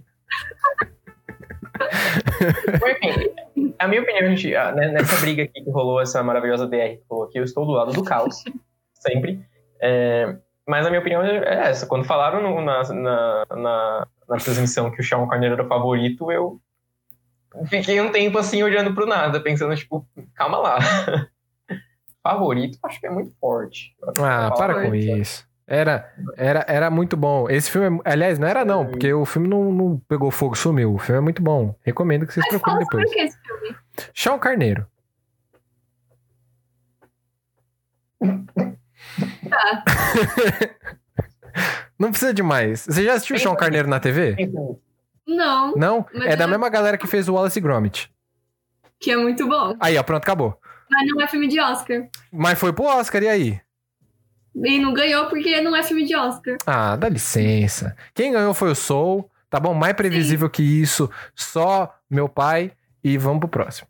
Não, calma aí, calma aí. A gente tem que falar sobre Soul, porque é um filme muito bom. Ah, então fala também. Ah, não quero mais falar nada. Ah, É o único que a Tainá assistiu, ela tem que falar.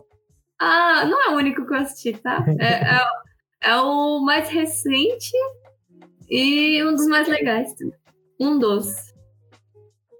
É, é muito legal, gente. Assista, assista. Vocês assistiram Dois Irmãos? Não. Ih, o Samora saiu de novo. Ih, que coisa. Eu queria muito ter Dramático. assistido. Eu queria muito ter assistido Dois Irmãos, mas eu não tive tempo. Eu não, eu não vi nada. Mas eu achei uma baixaria. Achei de uma baixaria sem tamanho. E agora eu vou, vou comentar aqui outra reclamação. É, não, primeiro que a Disney estava concorrendo duas vezes na mesma categoria, isso eu acho baixaria. Mas, gente, todo, é de conhecimento geral que os únicos filmes que saíram nesse último ano foram os filmes do Sonic e o da Arlequina. Por que, que eles não foram indicados a nenhuma categoria? Porque não são filmes de Oscar também. Mas Esquadrão Suicida foi pro Oscar. Nem faz sentido também. Renato, tira um pouco do ódio do seu coração. Não é ódio. A- a- os filmes que eu gosto não estão no Oscar, nunca vão estar no Oscar. eu só queria filme deixar claro. Deveria ter ido pro Oscar. Dois filmes favoritos foram vencedores. Só queria, de- só queria deixar claro que a Tainá fala isso daí, mas aí ela vai lá ver o Shrek como melhor animação em 2001 e ela fica, ai, nossa, nenhum filme que eu gosto vai pro Oscar. Ah, dá licença, pelo amor de Deus. Em Shrek, eu já tava vendo qual, qual personagem do Shrek de cada signo. Adivinha qual personagem que eu sou? A feiona. Pera, eu quero adivinhar. Idiota. Pera, pera, eu quero adivinhar, eu quero adivinhar, eu quero adivinhar. Não é, não é a Fiona. Eu posso Não, tirar a não é. Fiona da... Vou- Qual que é esse signo mesmo? É o pai dela que é um sapo. Qual, que- qual que é esse signo, Tana? Eu, eu, eu juro que eu vi você falando Church. É o burro. Gêmeos. Eu fiquei muito triste. Porque Muito eles bom. levaram gêmeos pro lado negativo. Então você é... Pro lado negativo? Lord Farquaad. Não. Ah, mas o Lord Não, Farquaad é não. bonito. Escreveram aqui, o Kevin não sabia o nome do cara, é Lord Farquaad. Eu acho, Tainá, que eles falaram que você é o dragão. Nossa. Não, é nega- não, o dragão não é negativo, não. Eu acho que falaram que, que você é aquele parça que, que tenta sequestrar a Fiona no primeiro filme. E a Fiona quebra a cara dele. Deus. É o Rumpelstiltskin. Não, isso daí é no último filme. Ah, tem que ser no primeiro? Não. Tanto É, da franquia inteira, né? Então a fada madrinha. Não. Não, porque a Fada Porra, Madrinha é perfeita. Então não sei, o Pinóquio? É, é, O- melhor o- personagem. Tinha que ser, mano. Mas o Pinóquio é incrível. Não, ele é muito legal, só que levaram pro lado mentiroso, né? Qual, o, Ah, o um Lucão? O... que usa calcinha naquele... Ru- Rubber. É Rumpelstiltskin, peraí. Rumpelstiltskin. Você lembra qual que era do meu signo? Fiquei curioso agora. Não, aqui. Ah, você é, é o que? É Sagitário? É. É a fada madrinha. Eu sabia, eu sabia. E o meu, e o meu? Agora eu a quero melhor saber. A melhor cena do Shrek é, é, é por causa da Fada É por causa dela. A cena que ela canta. É. Ah, tá bom. Ainda bem, ainda bem. Adivinha qual que é a do Samora? Qual que é o signo? Ah, O Somor é Ares, né? Ares. É... Chama no dragão, chama. Chama no dragão. Eu acho que o Somora... Chama no dragão. É... Ih, amor, vocês que tá no Once Upon a Time. Eu assisti. Nossa, Ele, ele- ele deve ser alguma das princesas. Chama no dragão. Não. O Samora Ele é é um pilantra. Hã? Não é o gato do Pilantra é foda. Chama no dragão, quem é? Qual que personagem é esse, Ele é o pilantra? próprio Shrek. O Shrek seria ariano? É. É o que tá aqui. É que tá em espanhol, né? Então eu não entendo muito bem. Ah, entendi. Ah, se é espanhol é verdade. Tem, tem um personagem que em espanhol é muito. Ah, o. Aquele o biscoito, em espanhol, é, o nome dele é gengibre. Gengibre. Gengibre. Henribre? Perfeito. Enfim, ele, ele é o próprio Shrek. Eu sou o Shrek, é verdade. Shrekão. Xerecão. Vamos pro próximo, pelo amor de Deus? Vamos pro próximo. Vamos pro próximo, vamos pro próximo. Superamos animação. É, pelo amor de tá Deus. faltando? Biscoito de gengibre faz sentido. Melhor filme internacional. Esse daqui eu sei que nenhum de vocês assistiu, nem eu assisti. Vamos passar direto pro por que foi que ele ganhou, que é o Druck, que é um filme que tem o, o como diretor é o Thomas Winterberg, que ele é o grandíssimo diretor daqueles filmes de é, Dogma 94 e tudo mais. Sabe? Não sei se vocês Eu lembram. lembro. É, então. Uhum. O Dogma, ele tinha aquele. O Dogma, ele tinha aquele bagulho de.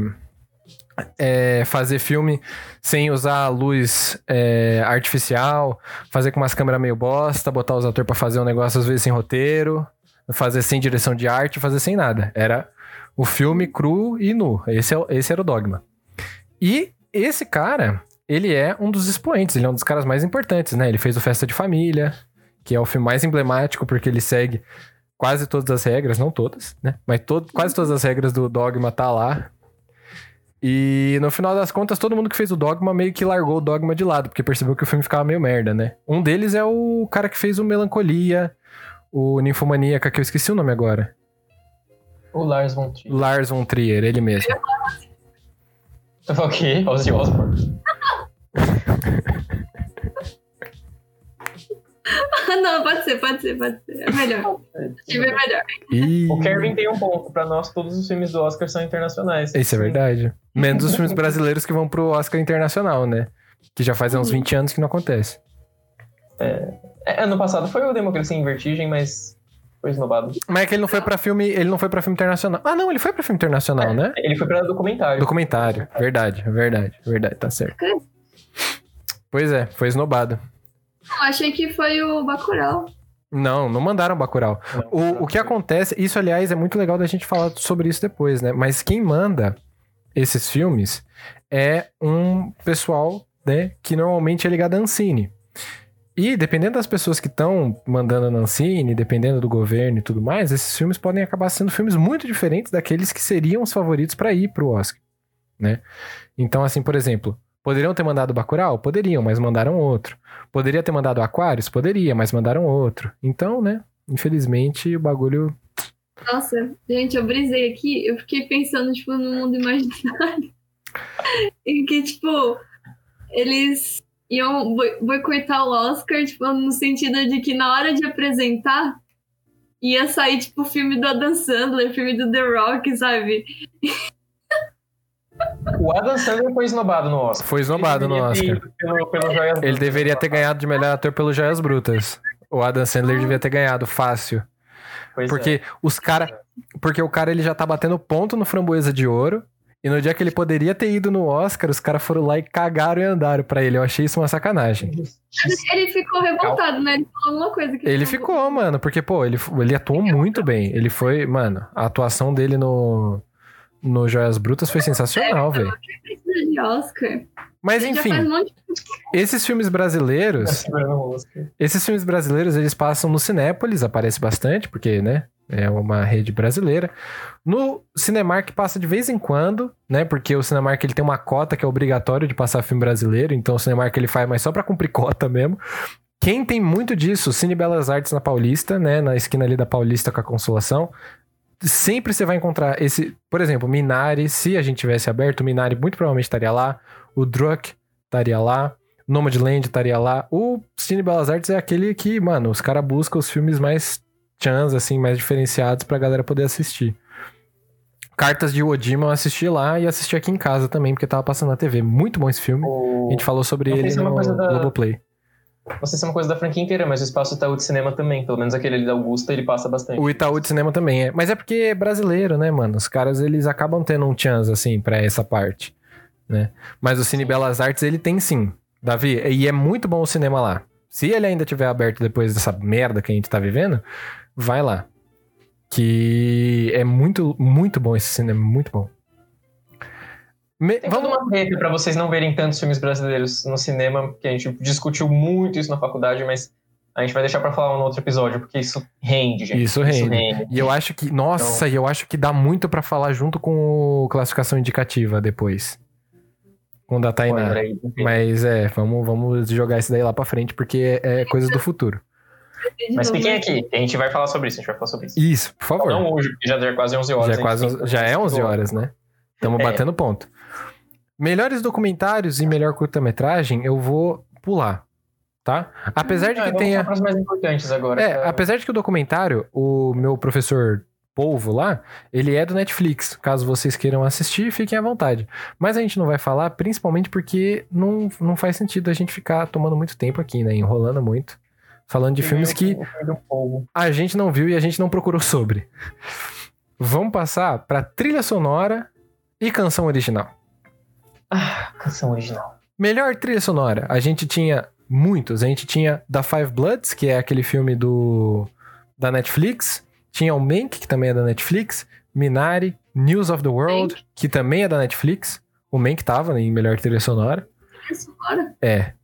E quem ganhou foi o Soul, é óbvio. Eu travei. É, a Tainá também. Pera aí, deixa eu tentar, Não, vocês dois travaram. deixa eu tentar ajeitar isso aqui. Não, é. Calma, agora voltou. Voltamos, estamos de volta. É que toda quinta-feira eu caio, eu achei que tinha sido. Achei que tinha caído aqui também. Eu fiquei, tomei um É. susto. Mas então, Tudo bem, voltamos. Soul ganhou, né? O. Ah, e o Belas Artes ele tem serviço mesmo de streaming chamado Lacarte. Muito obrigado, Kevin, porque eu tinha esquecido disso. Eles têm serviço de streaming, é muito bom. Vamos lá, melhor trilha sonora quem ganhou foi o Soul, que a trilha sonora é do Trent Reznor, Atticus Ross e John Batiste, que são os caras que fizeram. Foi o seu que ganhou também? Oi? Foi o Soul que ganhou O trilha Soul sonora? ganhou de trilha sonora, sim. Também? É, de trilha sonora. Foi. Melhor animação e trilha animação? sonora. Sim. É fraco, não, bichinho. É. E o Trent Reznor, ele é um dos meus compositores favoritos, tá? Só pra deixar claro aqui. Ele. Pilantra. Tô vendo aqui que ele foi indicado pelo Mank também, né? Ele tava foi. duas vezes na mesma categoria. Sim. Ele é, mano, ele é o meu compositor, um dos meus compositores favoritos. Ele é o cantor e compositor do Nine Inch Nails, Hum, que é uma das bandas de metal mais influentes aí da história, né? Tem muitos, muitas músicas, muitas, muitas coisas muito interessantes aí, né? Inspirou aí o grandíssimo Bring the Horizon também. Então, só pra deixar claro aí que eu sei que a Tainá conhece o Bring the Horizon, não o Nine Inch Nails. Que já foi bom, não é mais. Ah, para com isso. Já, mais de Bring the Horizon? já, foi, já foi ruim, Não. tá pior. Não, tô brincando. Tá. Não, gente, hoje em dia não é mais rock. Não, é rock, mas não sei o que é mais. Enfim, Hum, melhor canção original. Melhor canção original foi da Her pro Não conheço filme Tainá. é, Judas e o Messias Negro. Gente, queria dizer que a Her, ela é a melhor pessoa que existe atualmente. Tá bom? Apenas isso. Eu saí aqui da lista, então não sei quem mais tava com ela. Mas não importa, porque se tinha Her na categoria, era a Her que tinha que ter ganhado e Sim. ela ganhou. Ó, Então é tinha isso.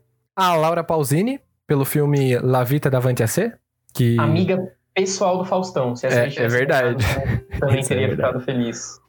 Ah, também tinha o Savan Kotecha, Fat Mags Sus, eu não conheço esse daqui, mas eles fizeram Eurovision, uma música pro Eurovision, que é um filme musical que tem na Netflix, também original Netflix. Hear My Voice, do Daniel Pemberton, pro é, Chicago lá, o Sete Chicaganos, né? Então, Sete cagamos. sim, então também tava aqui. E também tinha pro One Night in Miami, que é um filme, um outro filme aqui que é, é- ele fala sobre, tipo, cinco líderes do movimento negro tal, que é original Amazon Prime. Não sei o nome em português, peço perdão, mas me parece um filme muito interessante. Sim. É, como eu tinha falado, as apresentações dessas músicas, elas não foram durante a cerimônia esse ano, elas foram gravadas antes. Mas eu recomendo muito vocês também irem atrás, porque elas foram. Acho que a a minha parte favorita do Oscar sempre são as apresentações musicais, então Eu sempre gosto muito também. pra ver. É muito bom. E tem a Her, que, gente, se vocês não conhecem a Her ainda, pelo amor de Deus, vai atrás, porque a menina tem. A menina tem, tipo, 23 anos, 24 anos, sei lá. A menina 23. é muito nova. E ela já ganhou um 23. Oscar. Já ganhou Oscar, já ganhou Grammy. A menina tá fazendo a rapa Ela é muito é- boa. fantástica.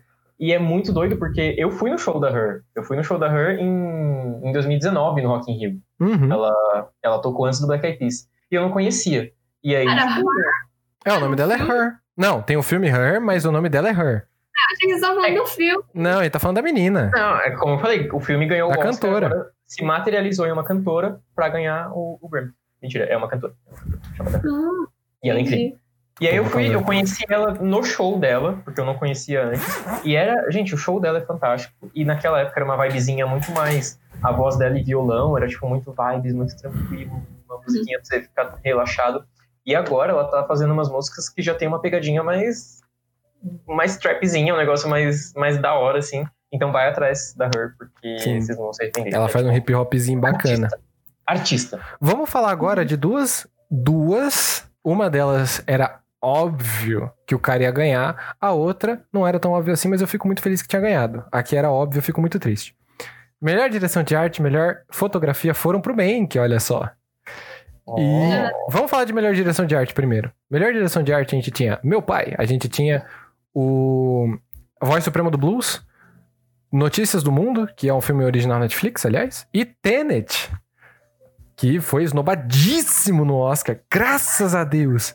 Enfim, É Ah, gente, eu, eu também, olha, eu tô com ranço do Tenet. eu também, por causa do Que diretor. Ora as bolas. Por causa de quem? Porra, por causa do diretor, né, mano? Por causa do diretor, por causa do Nolan. O Christopher Nolan. E o que, o que tem ele? Os bagulho que ele falou de streaming, mano. Que, que Que ele, ia, que ele ia soltar o filme na pandemia, no cinema mesmo, que ele tinha que soltar. E aí a HBO, a HBO não, né? A Warner Brothers virou e falou assim: Mas, cara, a gente tá querendo lançar junto com a HBO, né? Porque é importante, as pessoas vão poder ver no streaming, elas vão ver no cinema se elas quiserem. E o cara foi lá e falou que não. Ele falou que ele não ia soltar no streaming até que tivesse saído no cinema. Que ele não ia fazer isso, que ele ia soltar na data que tinha marcado no cinema durante a pandemia. Ele, ele chorou, chorou, chorou, porque não queria que o filme dele fosse lançado direto no streaming. Lançou o filme dele no cinema. Ninguém foi ver. O filme não foi bem, ninguém foi ver, porque a gente tá no meio de uma pandemia.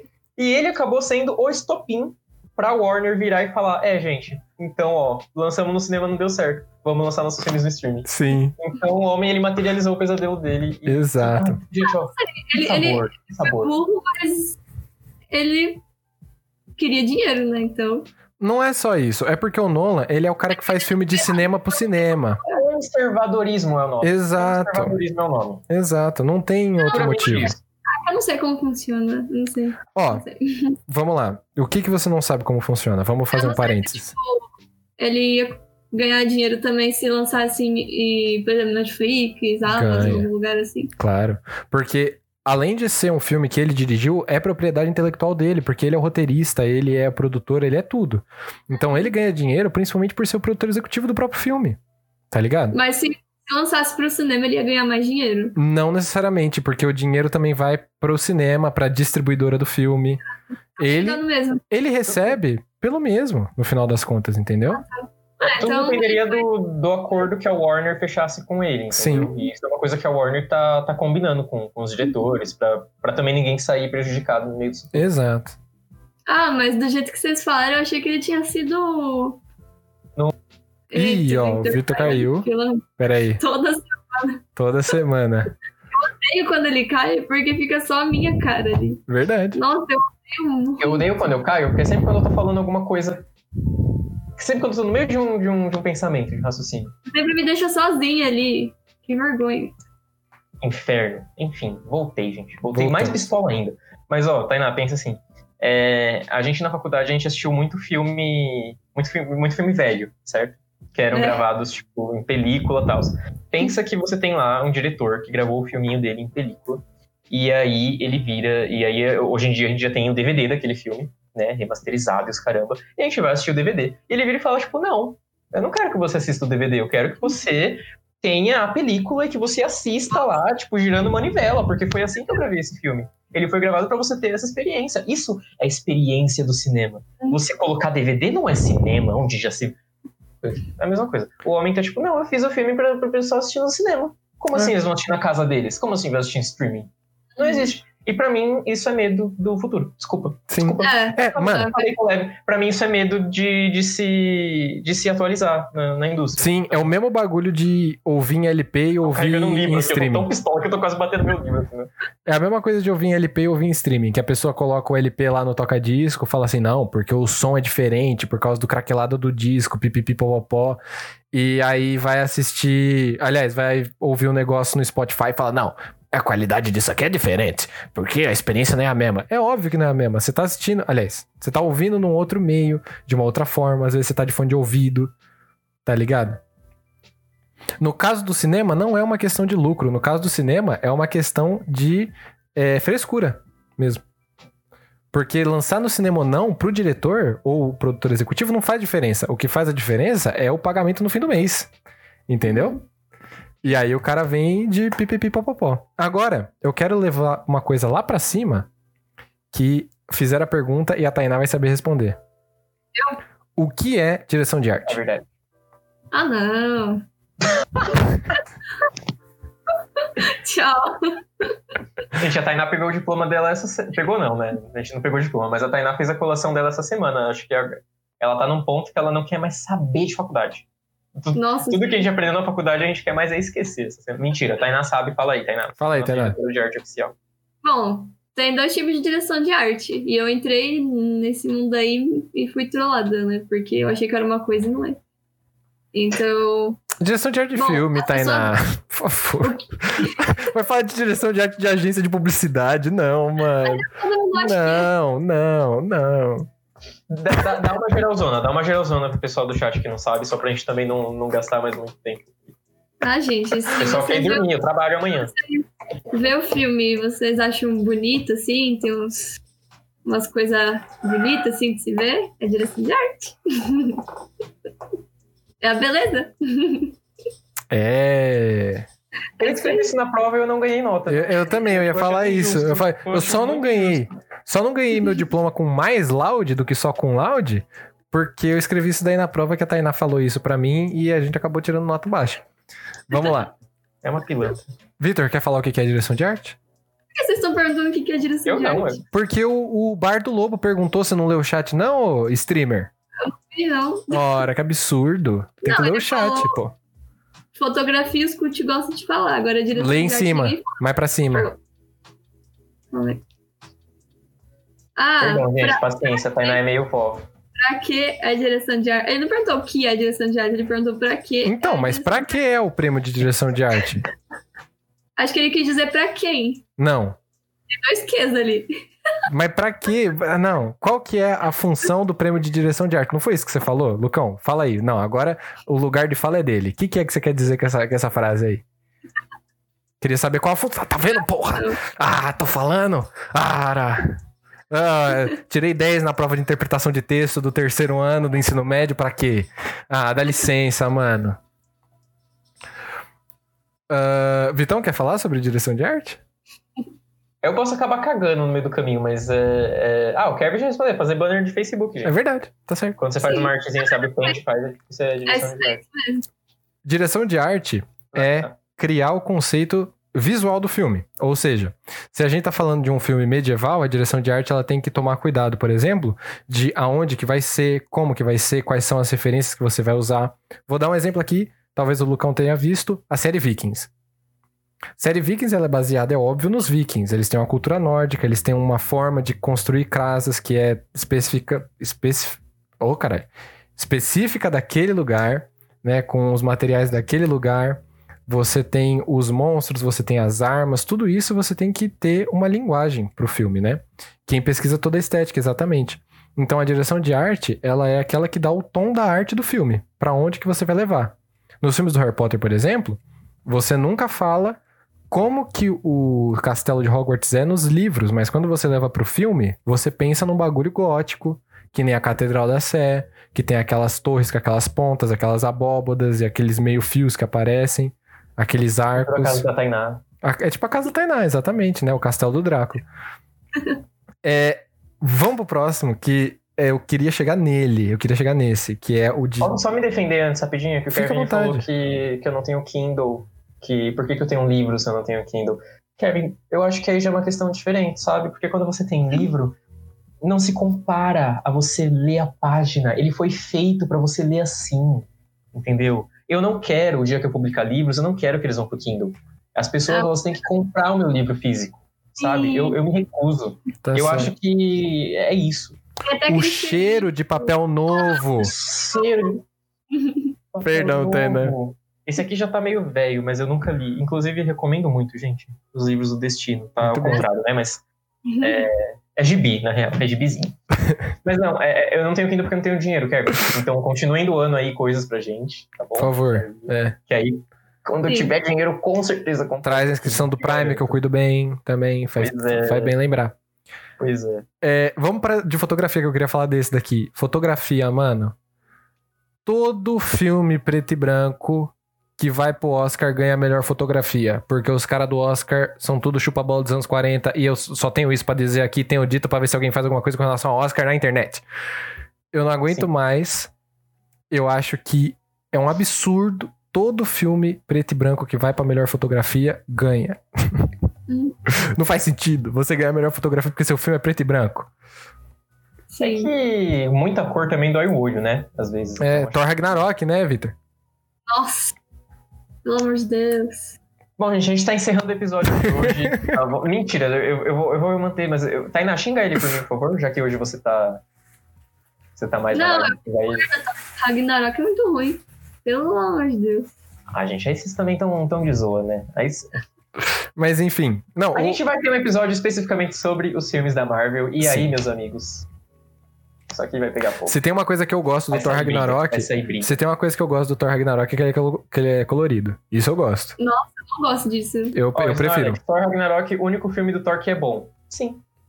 É o. Não, nossa. É o melhor filme do Thor, isso é verdade. Mas. hum, mas é porque todos os outros são uma bosta, né? Também. Vamos combinar. O 1 e o 2 ainda vai, mas o Ragnarok. O Não. 2 não. é péssimo, mas enfim. O 2 é péssimo, o 2 é horrível. Vamos Filmes preto e branco são o futuro. Já, já que, já que a gente tava tendo um papo cabeça, não teve. Calma, Tainá. A gente não chegou nele ainda, não estamos terminando. é, mas Ah, quando a gente, a vai. Não, Gente, vai era o que eu chegar. queria falar mais. Calma, Ah, segura. Era o último.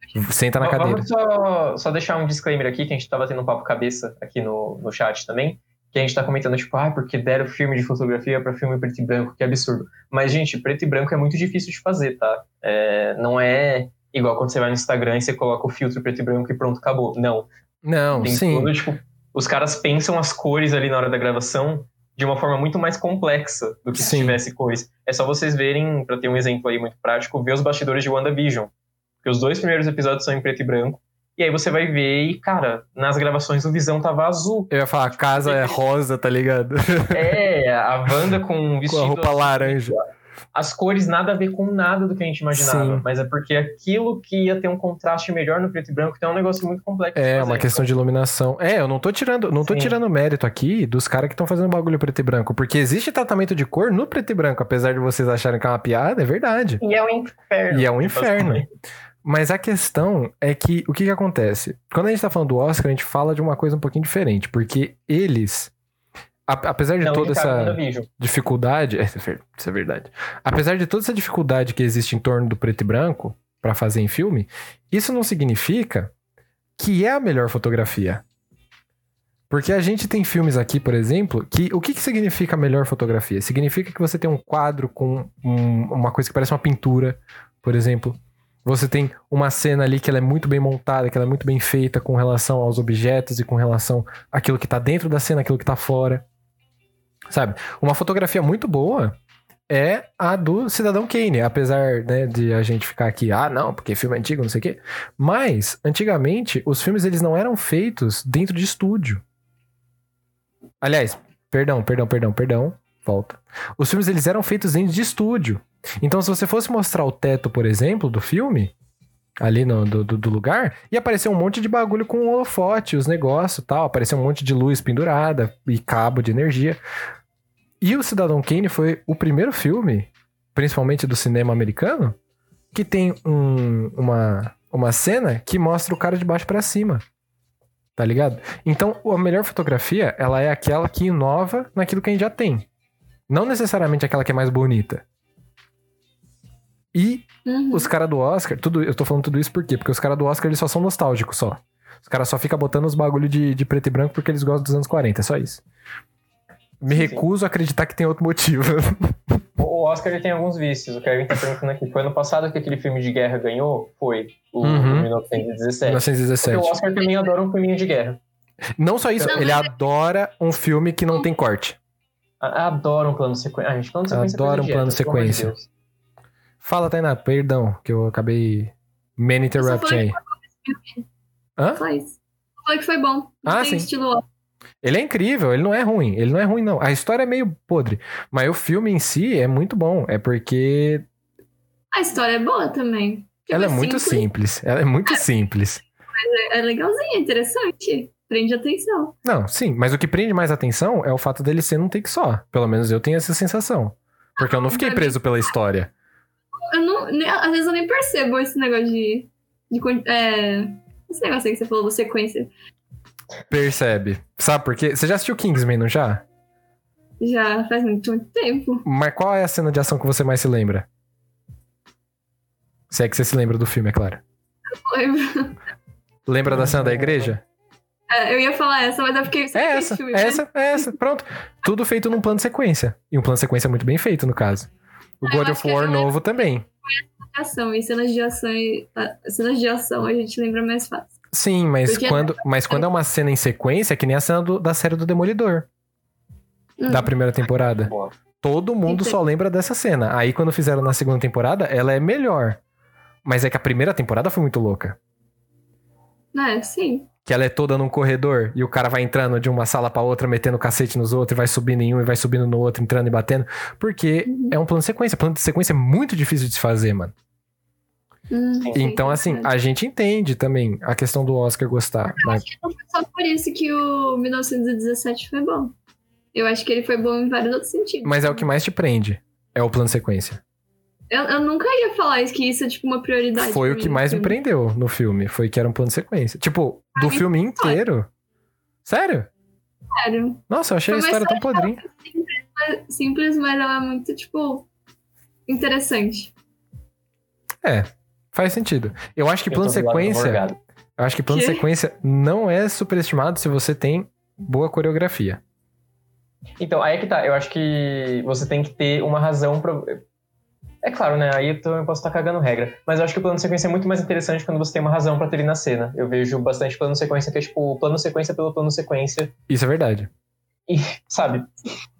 Isso eu Já acho falei, também. gente. Coisa de hétero. Eu sou contra. Eu acho que plano de sequência é um negócio que é um recurso muito bom. Tem a cena do Old de Boy. sequência É coisa de quem não se garante em plano contra plano. Não, vamos falar a verdade, que a cena do Old Boy é boa. Não sei, eu não assisti. Aqui- não, é claro que já viram, gente. A gente viu na, no- na aula de fotografia, que era do coreano batendo nos caras com martelo e ele andando só pra frente, era como se fosse um jogo 2D. tá, Você já tá, viu essa é, cena? Aquela é boa, aquela é boa, aquela é boa. Essa é sensacional, pelo amor de Deus. Não, então tudo bom. Não, beleza, beleza. Hã? Ó, todos os exemplos que você tá dando são cenas de ação. ação. Sim, eu poderia dar vários outros. Eu poderia dar várias outras. É porque eu tô pensando aqui Ah. nas melhores, né? Você lembra aquele filme lá, o Festim Diabólico, que a gente assistiu no Ele era inteiro. Inteiro em plano de sequência. Mas aí eu penso também, ele é muito legal inteiro em plano de sequência, mas se ele fosse feito hoje em dia, eu ia ficar tipo. Sabe? É, meio bosta. Eu Precisava. entendo. Sim. Ah, É que na época. Não, eu tô pensando aqui, acho que, acho que ele, ele acrescenta um elemento legal pra trama. Mas enfim, ah, Mas na época era diferente, mano. 11,5, tô meio prog já. Também não tô nem lembrando mais o nome das coisas. Não, tá certíssimo. É porque, né, tem aquela questão de que a época que o bagulho é feito também importa muito. É que nem o do, o do Cidadão Kane. Botar uma câmera de baixo pra se mostrar o teto, ó, isso aí até minha mãe faz. Não tem estudo nenhum. Mas pra época, era um bagulho revolucionário, mano. Então a gente tem que lembrar também que pra época algumas coisas são, completamente idiotas, Uhum. mas. Pô, É, tipo, ó, eu acho que não faz sentido um plano de sequência em romance. É verdade. Eu acho que depende da cena. Por exemplo, e se for uma cena. E se for uma cena em que o, a visão dela. O que, que é isso, gente? É, e se você tiver é, numa cena, por exemplo, que o cara ele vai perder a menina, porque a menina vai viajar pra fora e ele quer dar tchau pra ela pela última vez porque eles brigaram, por exemplo. E aí ele tá no carro dirigindo e ele tá indo pro aeroporto. Da hora que ele sai do carro no- na garagem do aeroporto até a hora que ele tenta chegar no avião e dar tchau pra ela. Se isso for um plano sequência, você aumenta a tensão com relação a se ele vai chegar ou não. Pense em você mesmo, se você fosse essa pessoa, na sua visão, saindo do carro dentro do, do estacionamento do aeroporto pra chegar lá. Tá ligado? Sim. A vida não tem cortes. É, exatamente. não, eu concordo. Eu acho que tipo, tem cenas que realmente, tipo, o plano de sequência é maravilhoso. Sim. Eu só acho que. É que eu não sei, na faculdade a gente falava tanto de plano de sequência que eu acho que eu fiquei meio tipo. Gente, Fica meio de tá bom, saco cheio, é. A Ah, sacola dá uma enchida, é verdade. Não, tá Vai, certo. para. Vai, vai Perdi um o ar no caminho. plano, Vai ser feliz, sabe? Eu fiquei meio. assim, Mas um filme inteiro não dá. Um filme inteiro não dá, tem que ser um filme de ação. Uhum. Porque um É, filme o inteiro. 1917 eu não assisti, mas eu sei que ele se passa realmente ali todo, né? Eu, tipo, até onde eu sei faz sentido ele ser inteiro plano de sequência. Sim. Então, tipo, ah, tá bom, É, sabe? o Festim sentido, Diabólico tudo bem. faz sentido, porque ele também é inteirinho em uma noite, ele aumenta a tensão. Se vocês não assistiram Festim Diabólico, é muito bom. É o filme que o Silvio Santos atua. É, mas é isso, entendeu? Eu só fiquei com. É raivinha de adolescente, gente. Faz sentido. Toda e qualquer opinião que eu dou aqui é raivinha de adolescente. Tá bom? Agora vamos pra parte Bem de feliz. melhor maquiagem e melhor figurino, que a Tainá gosta. Que a Tainá é Nossa. maquiadora também. Chama, chama a. Tainá pra maquiar no seu filme, hein, galera? Só pra deixar claro aí, hein? Maquiar É na peça de teatro, chama ela. Vamos lá. Melhor maquiagem foi Não, pra. A Voz Suprema do Blues. Que é aquele filme de época também, 1970, 60 e tal. Que tinha como um dos protagonistas o Chadwick Boseman. E ganhou pra melhor maquiagem e melhor figurino. Eu acho isso muito interessante. Porque, apesar de eu não ter visto o filme, ele é um original Netflix também, super recomendo. Mas é um daqueles filmes em que eu acho que o que importa é o cabelo da época. Tá ligado? O figurino da época. Então, as pessoas, como que elas se vestiam naquela época pra apresentar show de blues, por exemplo, um show de jazz. Uhum. E Sim. Figurino dos anos 60 e 70 no cinema são sempre muito bonitos. Sabe? Então, se a gente pega um filme que seja, por exemplo. Por, por exemplo, o Mank, que tá nos dois. Qual que é o motivo dele estar tá nos dois? Ele não fez nada de diferente, era só umas roupas dos anos 40. Uhum. Mas agora, filme de apresentação, quando é um artista mesmo, sabe, que tá lá no palco e tal, essas roupas dos anos 60 e 70, elas são muito bonitas, mano. E eu acho que refazer isso é muito difícil. Uhum. É um trabalho muito ferrado de pesquisa. Sim, Sim. costura. E confecção, de, né? é, co- é, de confecção das roupas, de confecção até do cabelo, mano. Tem coisas que a gente passa hoje que não deixaria o cabelo do jeito que fica, mas nem fudendo. E aí os caras têm que dar um jeito, sabe? Eu acho isso muito legal. Eu acho Por muito quê? interessante. Categoria de maquiagem. Maquiagem e figurino, né? Que você falou, né? Uhum. Cabelo, maquiagem, figurino, não lembro, né? É, é maquiagem, cabelo e figurino. Tá, por que essa categoria não entra em direção de arte? Porque a Não. direção de arte. É porque o que, que acontece? A direção de arte, ela era tudo isso até não muito tempo atrás. Mas a, a parte de maquiagem e figurino, elas são separadas naturalmente da direção de arte. Porque tem uma coisa aqui que o Kevin falou há não muito tempo atrás, que é mu- muito verdade. Os caras vão cuidar da arquitetura, os caras vão cuidar é, do, das referências de arte, né? que foi mais que ele falou aqui? Ele tinha falado de é, paleta de cor. Deixa eu ver aqui. Tem várias coisas. A fotografia também cuida da paleta de cor, né? Mas principalmente a direção de arte, ela cuida muito dessa área que ela engrandece o filme como um todo. Sabe? Você assiste um filme do. Ai, meu Deus, o cara que fez o Hotel Budapeste, esqueci o nome dele. Sei. Menina. Mas enfim, você assiste o Hotel Budapeste. Deu branco também. Você assiste o Hotel Budapeste, o diretor de arte, ele pensa naquele bagulho daquele hotel rosa, daquele daquelas coisas luxuosas. O figurino, ele é um pouco mais específico, ele cuida do personagem. Cada personagem tem um figurino específico. Acho que não é justo com essas categorias não, não, ser, não serem chamadas de direção de arte. Não, elas são, elas estão dentro da direção de arte. Mas é a mesma coisa de você ter uma categoria de direção de som, né, de melhor som e mixagem de som. Uhum. Porque Sim. os dois são do som, sabe? Você Uhum. só separa porque você quer garantir que a pessoa que faz a mixagem, a pessoa que faz a, a edição, né, a captação de som e tudo mais, que os dois estejam, é, sejam representados, entendeu? E são pessoas diferentes que fazem também. Exato. Então, uma coisa... para. É, uma coisa é você dirigir a arte ali, uma coisa é você trabalhar no filme como uma peça, né, como um produto, e a outra é Uhum. você ir pensando pra cada pessoa um cabelo, pra cada pessoa um figurino, pra cada pessoa uma maquiagem, entendeu? Então, não é que são coisas diferentes. Eles estão lá dentro, mas você tem que dar crédito pra quem merece crédito, né? Às vezes a direção de arte de um filme é perfeita, mas a maquiagem e o figurino do outro filme é muito melhor. Que é o caso que aconteceu aqui. né? A direção de arte do Mank é picaça, mano. Uhum. Não dá pra falar que o filme é, é ruim de direção de arte. Mas a maquiagem e o figurino do A Voz Suprema do Blues são muito melhores. Uhum. Entendi. Sim. Queria comentar que eu fiquei muito triste com essas categorias, porque elas são as categorias que eu acho que o Aves de Rapina deveria ter entrado. Vou falar que eu concordo. Vou falar que eu concordo. Por Aves causa... de Rapina não é filme de Oscar. Mas o Esquadrão Não? Suicida também não e ganhou. Conforme com isso. Mas é porque. Ah, pilantra. Não, mas eu acho que essas categorias, elas, tipo, sei lá. Ainda é muito difícil você ver um, um Vingadores indo pra melhor filme. Sim, Mas Vingadores vai pra efeitos visuais. sim. Não. Harry Potter. vai pra maquiagem. Harry Potter foi pra Entendeu? efeitos visuais. Então essas Star categorias Trek. elas são mais abrangentes. Elas são mais abrangentes. Sim. Mesmo. E Vamos agora- Arlequina devia ter, ter vindo pra, pra essas categorias. Tem que ter um Heroic Awards. Isso é verdade. Esquadrão Suicida é a melhor Concordo. maquiagem porque maquiou o trailer pra parecer um filme bom. Isso é verdade. Realmente. Realmente. Agora vamos pros dois que eu sei. Eu gosto muito do primeiro, o Vitor gosta muito do segundo, hein? Então vamos lá. Nosso trabalho do TCC. Melhor som e melhor edição. Que foi pra Sim. O Som de Silêncio. A gente tinha. É. A gente tem aqui, olha só, só pra deixar claro aqui, a gente tem várias pessoas, né? Vários concorrentes muito interessantes. Pro melhor som, eu particularmente botaria entre Soul e o som do metal, porque eles estavam Hum. concorrendo. Mas a gente também tinha Mank, que não ganhava mais nem fudendo, vamos ser sinceros. Só porque os Hum. caras fizeram o tratamento de som pro bagulho ficar mono, acha que vai ganhar o Oscar. Ah, tá, por favor, né? Vamos lá também. Ah, a gente tinha as notícias do mundo lá, né? Que é um filme da Netflix que a gente não viu, não sabemos dizer. E Greyhound, que é um outro filme que eu não conheço. Mas eu tinha certeza que o, o Som do Silêncio ia ganhar. E eu quero falar sobre isso. Posso falar sobre isso ou vocês têm alguma coisa que vocês querem falar agora? Deve, eu não vi nenhum desses filmes. O Som do Silêncio. Eu não vi o Som do Silêncio. Quero deixar claro aqui. Mas se eu tivesse apostado no bolão, eu teria ganhado. E por quê? O que, que acontece?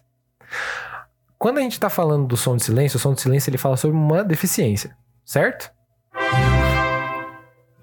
Igão, muito obrigado pelo seu Prime, meu querido. Muito obrigado por se inscrever e ajudar a pagar a comida dos dois que estão aqui do meu lado. Que eles saem do porão só uma vez por semana. Tô juntando pra comprar meu Kindle, hein? Valeu. Valeu! Finalmente vou parar de ler livros. Tô juntando pra pintar meu Oscar de dourado, porque ele já tá ficando pretinho. Que Olha isso? Que isso? a bunda do Oscar. Né? que horror. Pagou um cozinho aqui sem querer o cu verde. Coisa feia. Demorou, mas chegou. Muito obrigado, ah, Igão. Não. Ah, não.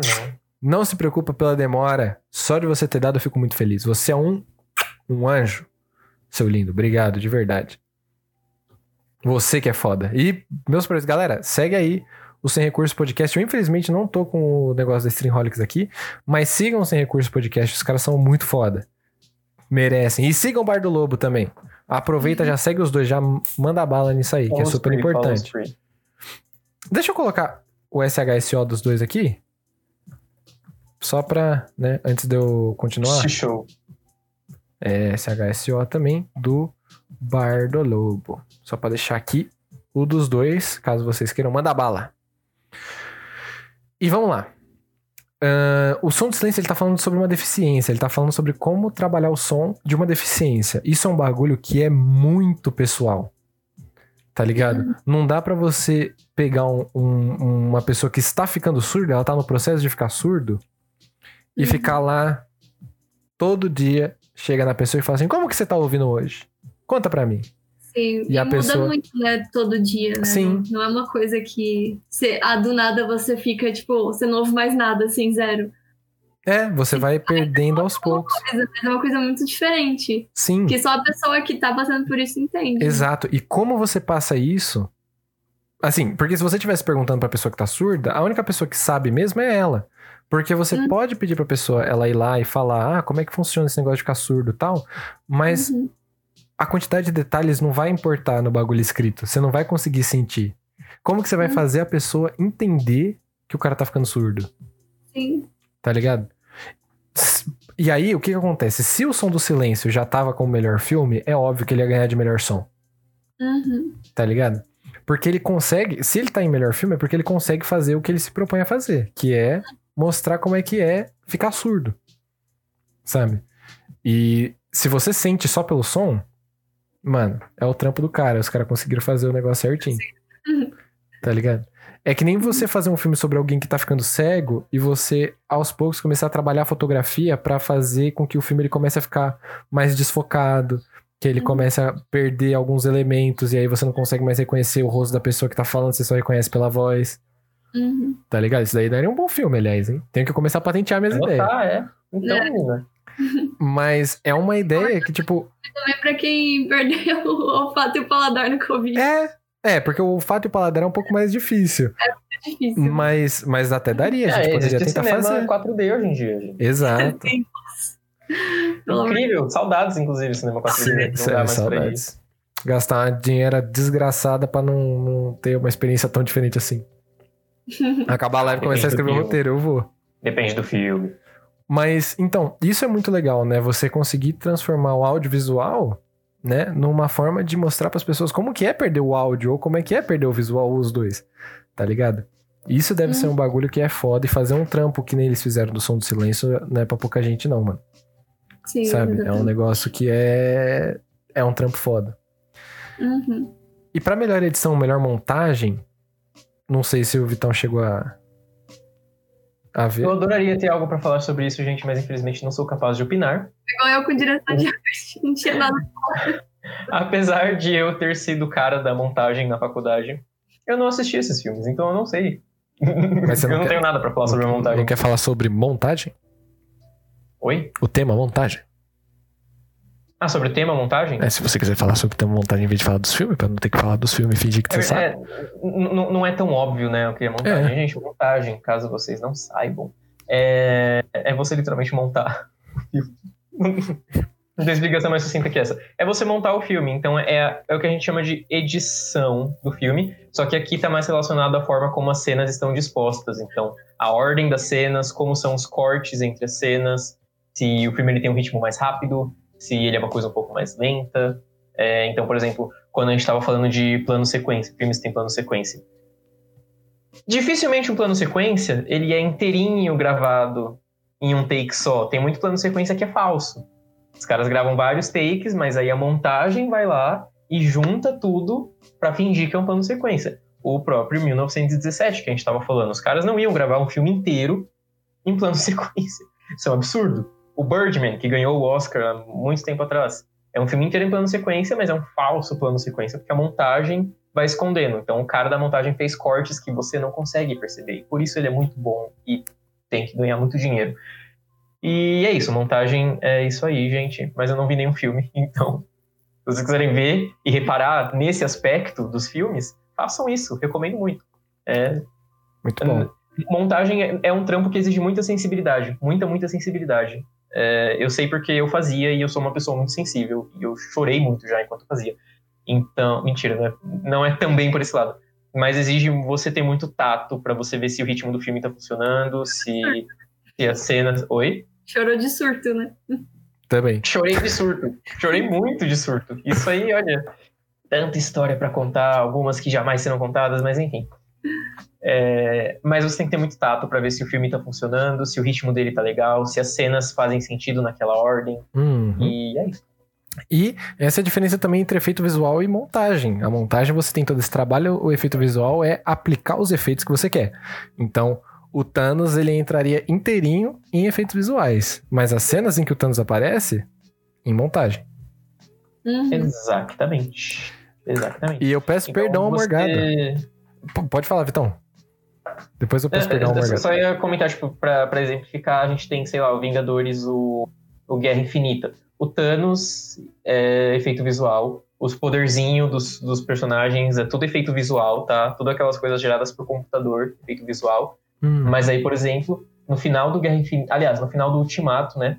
Ia ter aquela cena que era do, do Stark conversando com a filha dele, depois de, de fazer o estalo. E ela foi cortada do filme, isso já é uma decisão de montagem. hum. Uhum. E aquela cena ela ia pro filme, mas ela tava quebrando o ritmo do filme, tava quebrando a história, então sai aquela cena. Muito bom. E é, queria pedir desculpa aí pro Morgadinho, que eu esqueci de colocar o SHSO pra ele também. É que a gente tava falando de podcast e eu acabei esquecendo de falar do Morgadinho também. Grandíssimo moderador aqui do canal. Muito meu amigo que também faz live aí na Twitch. Então, por favor, Morgadinho. Ah, ele já fez. Não, Então, tá bom. tem que lutar pelos seus direitos. Exato, é isso aí. É que ele tá no porão. Tem que ir no corre. Se ninguém faz por você, você vai lá e faz. Exato. E melhores efeitos visuais, a gente tinha Mulan. A gente tinha é O Céu da Meia-Noite, que é um filme original da Netflix. Mulan é da Disney Plus. The One and Nossa. Only Ivan, que eu não conheço esse filme, não posso opinar. A gente tem. Ah, é o do macaco, não é? Eu acho que é, mas eu não tenho É o certeza. do macaco. É do macaco? da Disney. É da Ele tem Disney? Disney Plus. Sim. Também é da Disney, do Disney Plus. Amor e Monstros, que é da Netflix, estava lá, mas não Mas- ganhou. Infelizmente. Esse Oscar não gosto Quem mais. ganhou foi- Amor e Monstros foi, foi indicado. Foi Love and Monsters, tá ali. Foi indicado. Caraca, amor, eu quero muito assistir esse filme. A Eu gente assistiu, ele é muito Eu não bom, mano. ele tinha sido indicado. Ele é muito bom. Queria muito que tivesse ganhado. De Oscar, nada a ver. Nunca ia imaginar, mas. Eu tô com muita saudade de ver o Dylan O'Brien na minha, na minha tela. Então. Caraca, eu tô muito feliz. Amor e Monstro surpreendeu a gente também, porque a gente achou que era mó filminho, tipo, adolescentezinho bacaninha, assim, tipo, ah. E nossa, é muito bom, mano. Só que agora eu tô muito feliz que ele foi indicado, mas eu tô ainda mais triste pelo vencedor dessa Que é categoria. Tenet, infelizmente. Mas eu, eu reconheço que é Tenet. Do Christopher Nolan. Mas eu reconheço que os efeitos especiais do Tenet são diferenciados. Porque o Tenet ele tem mas aquele bagulho de volta no tempo, só que o tempo pra algumas pessoas ele anda igual e o tempo pra outras pessoas ele anda ao contrário. Hum, Então você pode, por exemplo, tem uma cena que é muito legal que tem no trailer, que eles estão fazendo um rapel Uhum. E aí eles voltam no tempo pra fazer o rapel pra cima. E tudo que eles fazem é, tipo, voltar no tempo. Aí parece que eles estavam caindo. E se eles tivessem caído, eles teriam morrido. Só que eles estão caindo pra cima eles vão pro prédio. Nossa, eu achei que não ia ter nenhum filme de ficção científica. Não, tem. Gênero. né? Sempre tem ficção científica em efeitos visuais, filho. O que mais tem. Nesse Oscar teve poucos gêneros diferentes, né? Sim, normalmente tem de terror, que aparece aqui de vez em quando, de maquiagem também. Mas como É. a gente teve.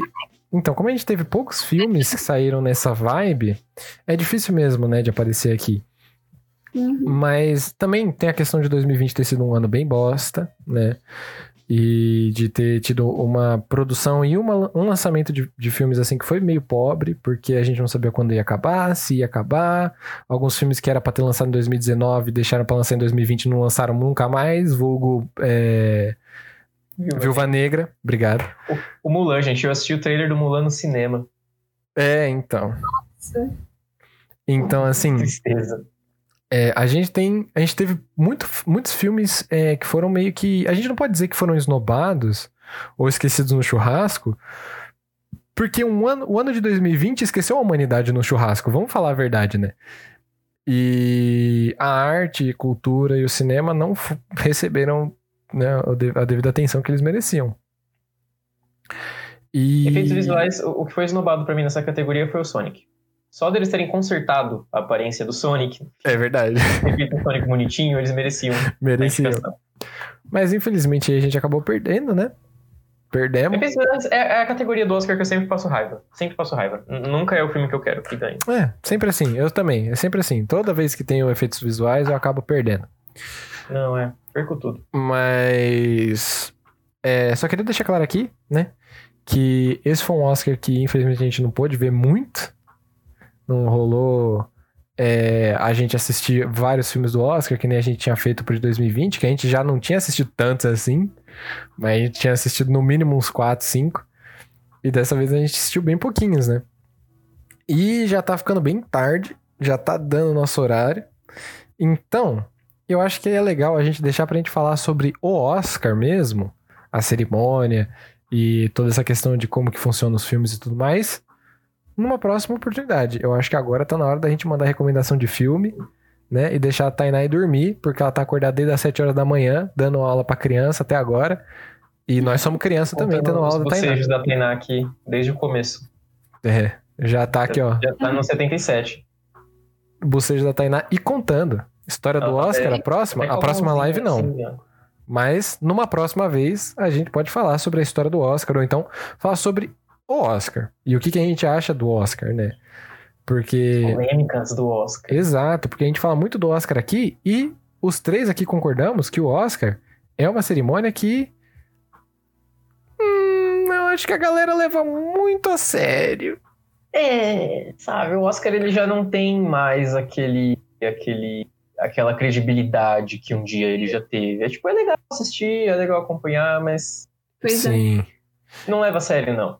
Se É, diverte, se diverte. exato. E o tema da semana que vem, a gente já tem um tema pra semana que vem. Semana que vem vai ser bom, hein, gente? Semana que vem vai ser que bom. vem vai ser bom. E eu acho que seria legal a gente manter em segredo. Vai manter em segredo? Acho que é legal manter em segredo. Ou você quer, Quer deixar o falar? pessoal chegar preparado? Ah, vamos deixar o pessoal chegar preparado, vai, acho que é melhor. Quer que eu falo? Por favor. Pessoal, semana que vem a gente vai falar sobre um tema que está muito em evidência, que é, aliás, não sei se você se lembra, mas semana que vem é a mais importante que o Oscar, é a grandíssima final do BBB. E o BBB tem, tem muita coisa para ser falada aqui. Então, semana que vem a gente vai falar sobre a final do BBB, sobre o BBB no geral. E hoje saiu o documentário da Mamacita. Saiu Sim. o documentário da Carol Conká no Globoplay.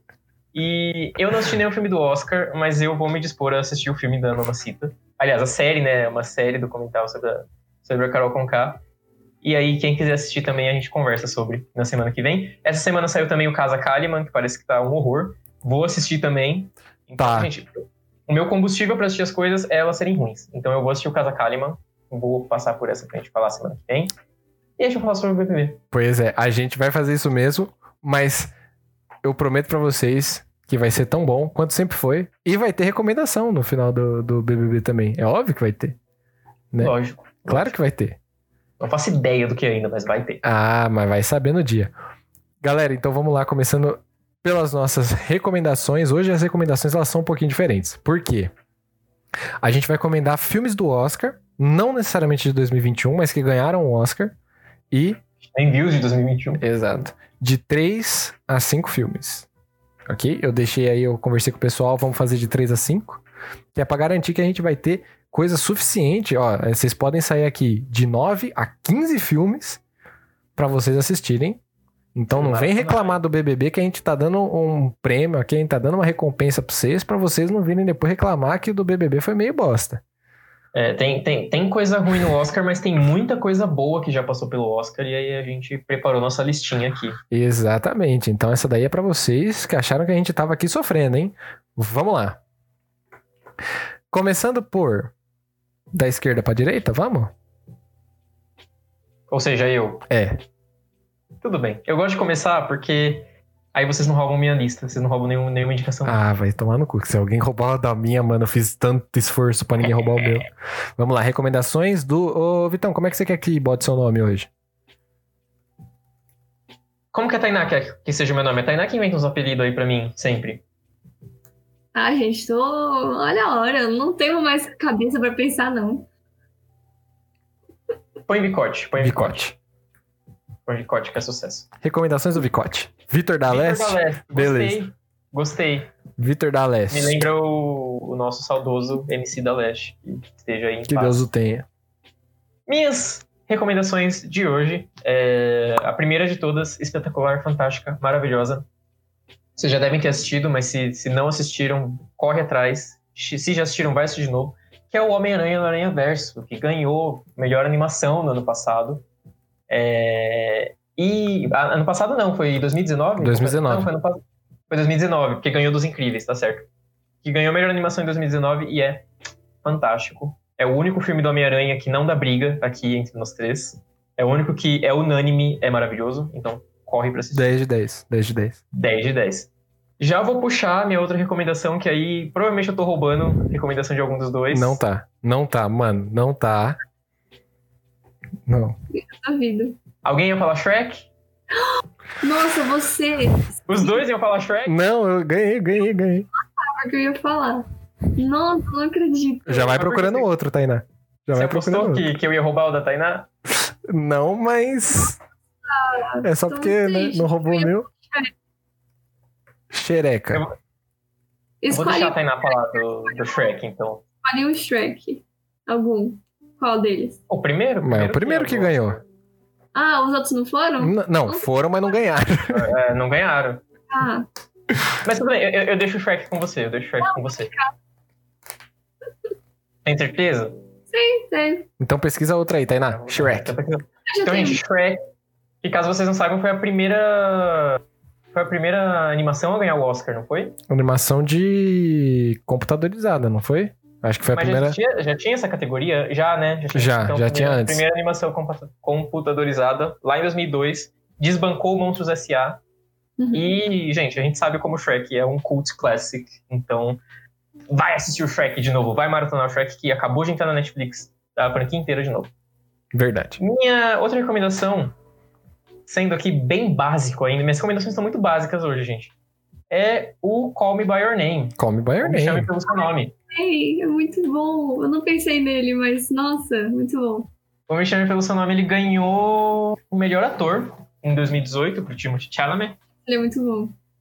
É, eu admito que eu sou cadelinha do Timothée Chalamet.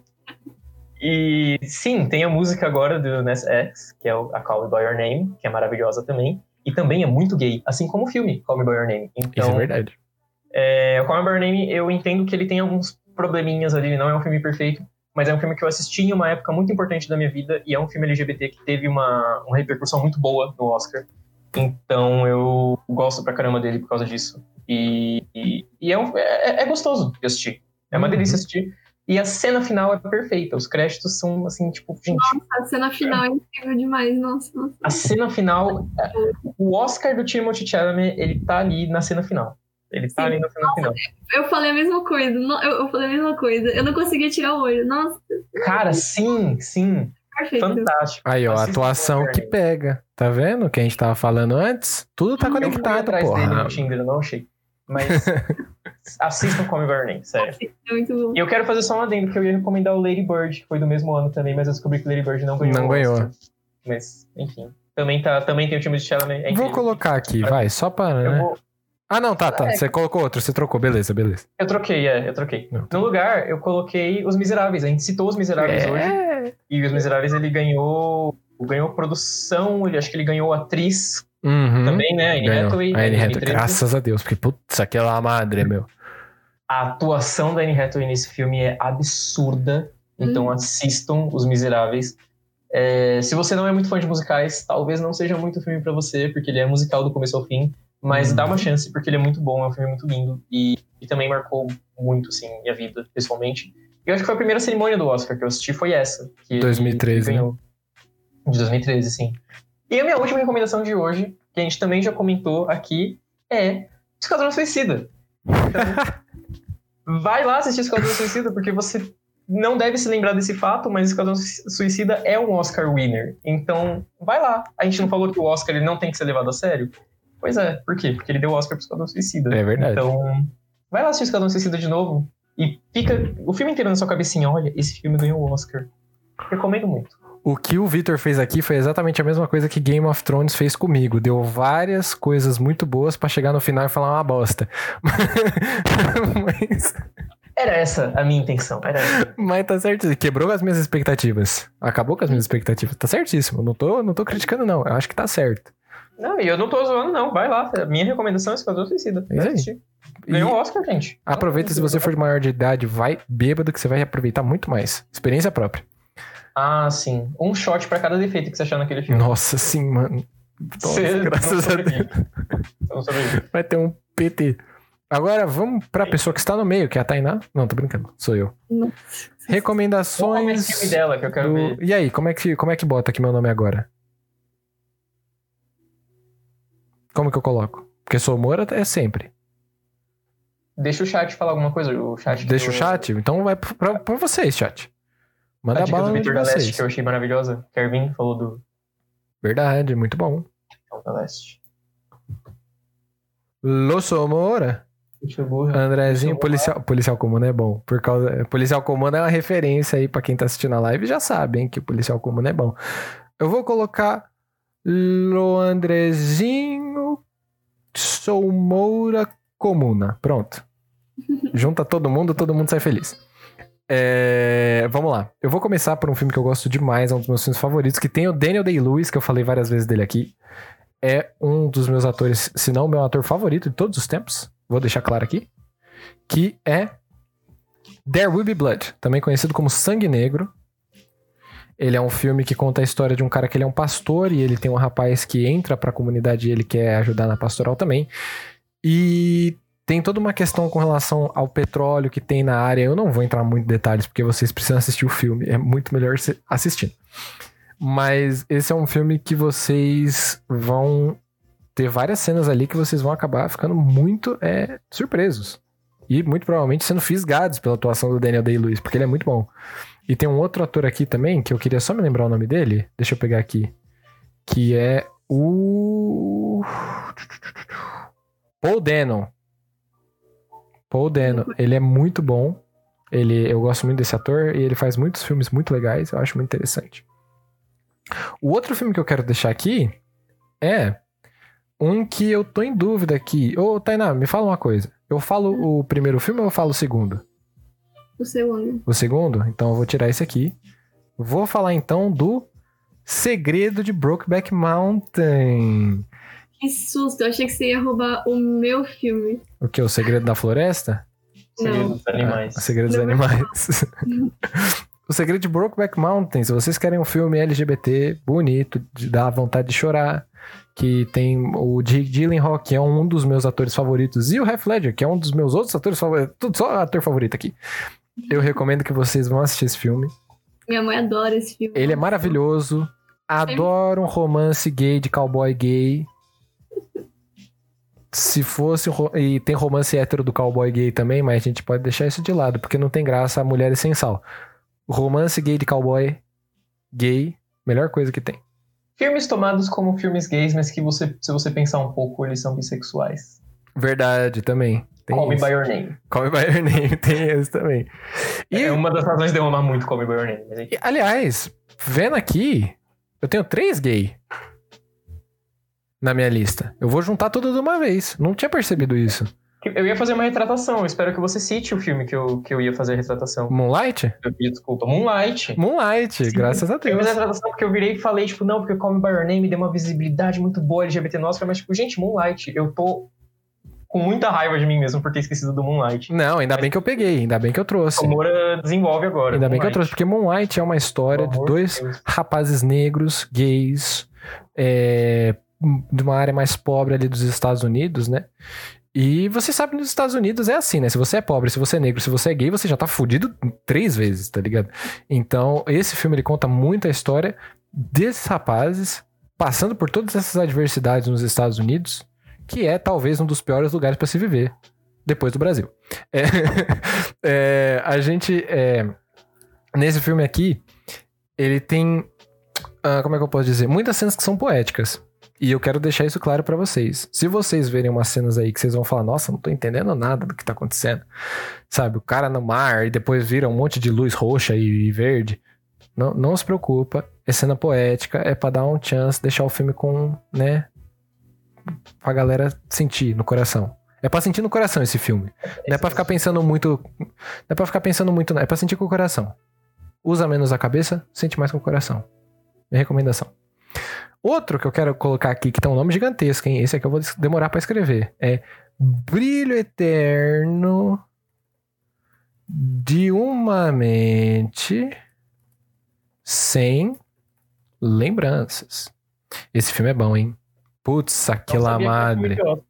Não sabia. Brilho Eterno é, ele é do mesmo roteirista do Sete Caganos. E ele é maravilhoso, é a história de um cara que ele tem problemas com o relacionamento dele e ele quer se esquecer da pessoa que ele amava, né? E quando ele vai fazer isso, ele vai passar por todas as lembranças que ele tem do relacionamento, né? E todos os momentos bons e ruins que ele teve do relacionamento. E ele começa a perceber como que talvez se lembrar do amor que deu errado seja muito melhor do que esquecê-lo por completo. Hum, Maravilhoso, ó. Jim Carrey é God, Jim Carrey é foda, gosto muito do Jim Carrey. Ele É no. Brilho Eterno de uma Mente Sem Lembrança, no Máscara e no Sonic é bom igual. Esse Sim. homem é bom. E o último é o gay, que é Ok. É, é muito gay, mas ele talvez seja o filme menos gay que tem de, de todos os filmes gay, porque eu não me lembro de ter nenhuma cena gay nesse filme, mas o protagonista é gay. Então, é um filme gay, só que ele é menos gay do que os outros, mas ele também é gay. Talvez isso fale mais sobre mim do que sobre os filmes que eu tô recomendando. Não sei. Vai que a Tainá tá com um cara que é gay e não sabe. Mas o filme que eu quero recomendar é O Jogo da Imitação. Que é Assim, um dos meus filmes Imitação. favoritos. Tem o Benedict Cumberbatch. E eu sou, assumidamente, Benedict Cumberbatch. E eu gosto muito desse filme. Com todas as minhas forças. Eu defendo esse filme com todas as minhas forças. Kevin também ama esse filme. Esse filme é maravilhoso. Eu não tenho o que falar. Eu só quero que vocês vão assistir. É a história do cara que inventou a computação. E pra fazer isso, ele bateu em nazista. Só que ele venceu nas palavras. Tô louco. E ele foi homossexual. E ele foi gay. E tem o Alex Lawther também, né? Que interpreta o. Ele jovem. E eu também Sim, gosto muito do, Alex ele é muito bom. Que é o do The End of the Fucking World. Então, Sim, ele é maravilhoso. E morreu por ser gay. Sim, mas isso aí é spoiler, não fala.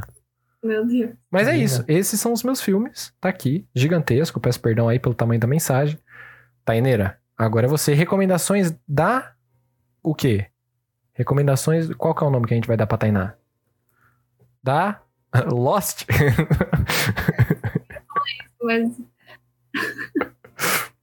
Cara, é hack gay, mano. Sherlock gay. Da Tainá 3 a queimada. A queimada. Da, tá tra- queimado. da Tainá 3 a queimada. Peraí, Você tá queimando meu filme, Tainá. Ah, queimada. Na- O sono. Tá aí na 3, o sono queimado. Pronto. Muito. Adorei esse Tá, nome. então Vamos lá. Aí na 3, o sono queimado. Meu Deus, eu já nem tô mais raciocinando, calma. O que que era mesmo? Tá, Os filmes do Oscar. eu vou. o primeiro vai ser o meu filme favorito de todos, que é o. É muito óbvio, né? É o Lost. Interestelar. Interestelar. É, Interestelar é seu filme favorito? Sim. Olha, a gente descendo o pau no Nolan aqui. Sim. é- É por isso que eu fiquei indignada no final. É que Interestelar. Interestelar é bom, mas o Christopher Nolan é um babacão. Sim. Os filmes Tem dele são separar a obra do autor. É verdade. Exatamente. Bom, mas então, então, o filme é perfeito, assim. Nossa, me emociono demais. Sempre que eu assisto, eu vou chorar todas as vezes. Ficção científica. Batman é bom também. Batman é bom. Sim. E, enfim, eu gosto muito. O segundo é o meu segundo filme favorito, que não tem nada a ver com Interestelar, mas sei. é tão bom quanto. Que é o Titanic. Titanic. Clássico do Oscar. Clássico do Oscar. É James rapa. James Cameron, que aliás vai ter outro James Cameron aqui, certeza. sabe? Ah, Tainá, né, mano? Porra. Namoro com a menina já faz 20 anos já. Você acha que eu não. não sei. Ah, dá licença, né? Ah, James Cameron é perfeito. O próximo é o, o Segredo do Abismo. Senhor Mistério é foda, hein, Kevin? O segredo do abismo. Segredo do Abismo, porque ele, ele ganhou o Oscar de efeitos. Visuais. efeitos Uhum. E faz muito tempo, tipo, ele é bem antigo, mas ele foi, tipo, praticamente o primeiro filme que usou aquele efeito morphing. E, tipo, ele foi, assim, muito importante pra Sim. área da, dos efeitos. Tenho Só- ódio desse efeito, então agora eu tenho ódio desse filme. Só pra deixar claro, esse foi aquele filme. Muito provavelmente vocês já viram a cena que tem um bicho de água que ele se transforma num rosto. É esse filme mesmo, muito bom. Ele é escrito por um dos meus escritores favoritos, provavelmente o meu escritor favorito, e ele é dirigido por James Cameron, então, tipo, é perfeito. E, por último, eu acho que eu vou indicar O Senhor dos Anéis, que eu gosto muito. Boa. Adoro O Senhor dos Anéis. Eu vou colocar O Senhor dos Anéis como trilogia, mas eu quero deixar claro aqui que o único que ganhou qualquer prêmio, aliás, qualquer prêmio não, até é foda, mas o único que ganhou prêmio, assim, Picasso mesmo, bom, é O Senhor dos Anéis, O Retorno do Rei. Uhum. tá? Então vou deixar a trilogia do Senhor dos Anéis aqui, em homenagem a Tainá, que ela só botou quatro filmes, vou deixar ela colocar seis, não tem problema. Mas, né, só deixar claro aqui que os caras, no Senhor dos Anéis Retorno do Rei, ganhou todos os 11 prêmios que foi indicado. Todos, sem exceção. Sem exceção. Egoísta. Então, vou deixar aqui a. O jogo virou pro Somor. Não, que isso, gente, pelo amor de Deus. Jamais. Que isso. Não, não, não sei nem se eu quero ver esse clipe aí, hein? Eu já tô ficando assustado já com aquilo que vocês estão clipando, pelo amor de Deus. Curiosa. Eu também. Mas, bom. Finalizando esse episódio. É o maior episódio da história do podcast, né? Falamos bastante, a gente costumava dividir os bagulho em duas partes, não fazemos mais isso. Aqui o negócio é na lata. Tá em live é pra Semana fazer. que vem ninguém mais vai lembrar de Oscar. Semana que vem é BBB, gente. Exatamente. E aí eu acho que é mais importante a gente falar aqui sobre o BBB do que falar sobre o Oscar. Porque vocês acham que essa, essa live aqui é de, é de gente que sabe do que tá falando? Se é de gente que sabe o que tá falando, então, bota a gente pra falar de BBB. Que a gente vai saber falar muito mais. Eu acho que depois de quatro anos na faculdade de cinema, a gente entende mais de BBB do que de Oscar. Verdade, eu acho também. Falando pra mim aqui. O BBB muda a sociedade, o Oscar não. Eu concordo plenamente com vocês. Exato. Um beijo no coração de cada um de vocês. Até semana que vem. Até semana que vem a gente se vê. Tainá, você não vai dar tchau, não, mano?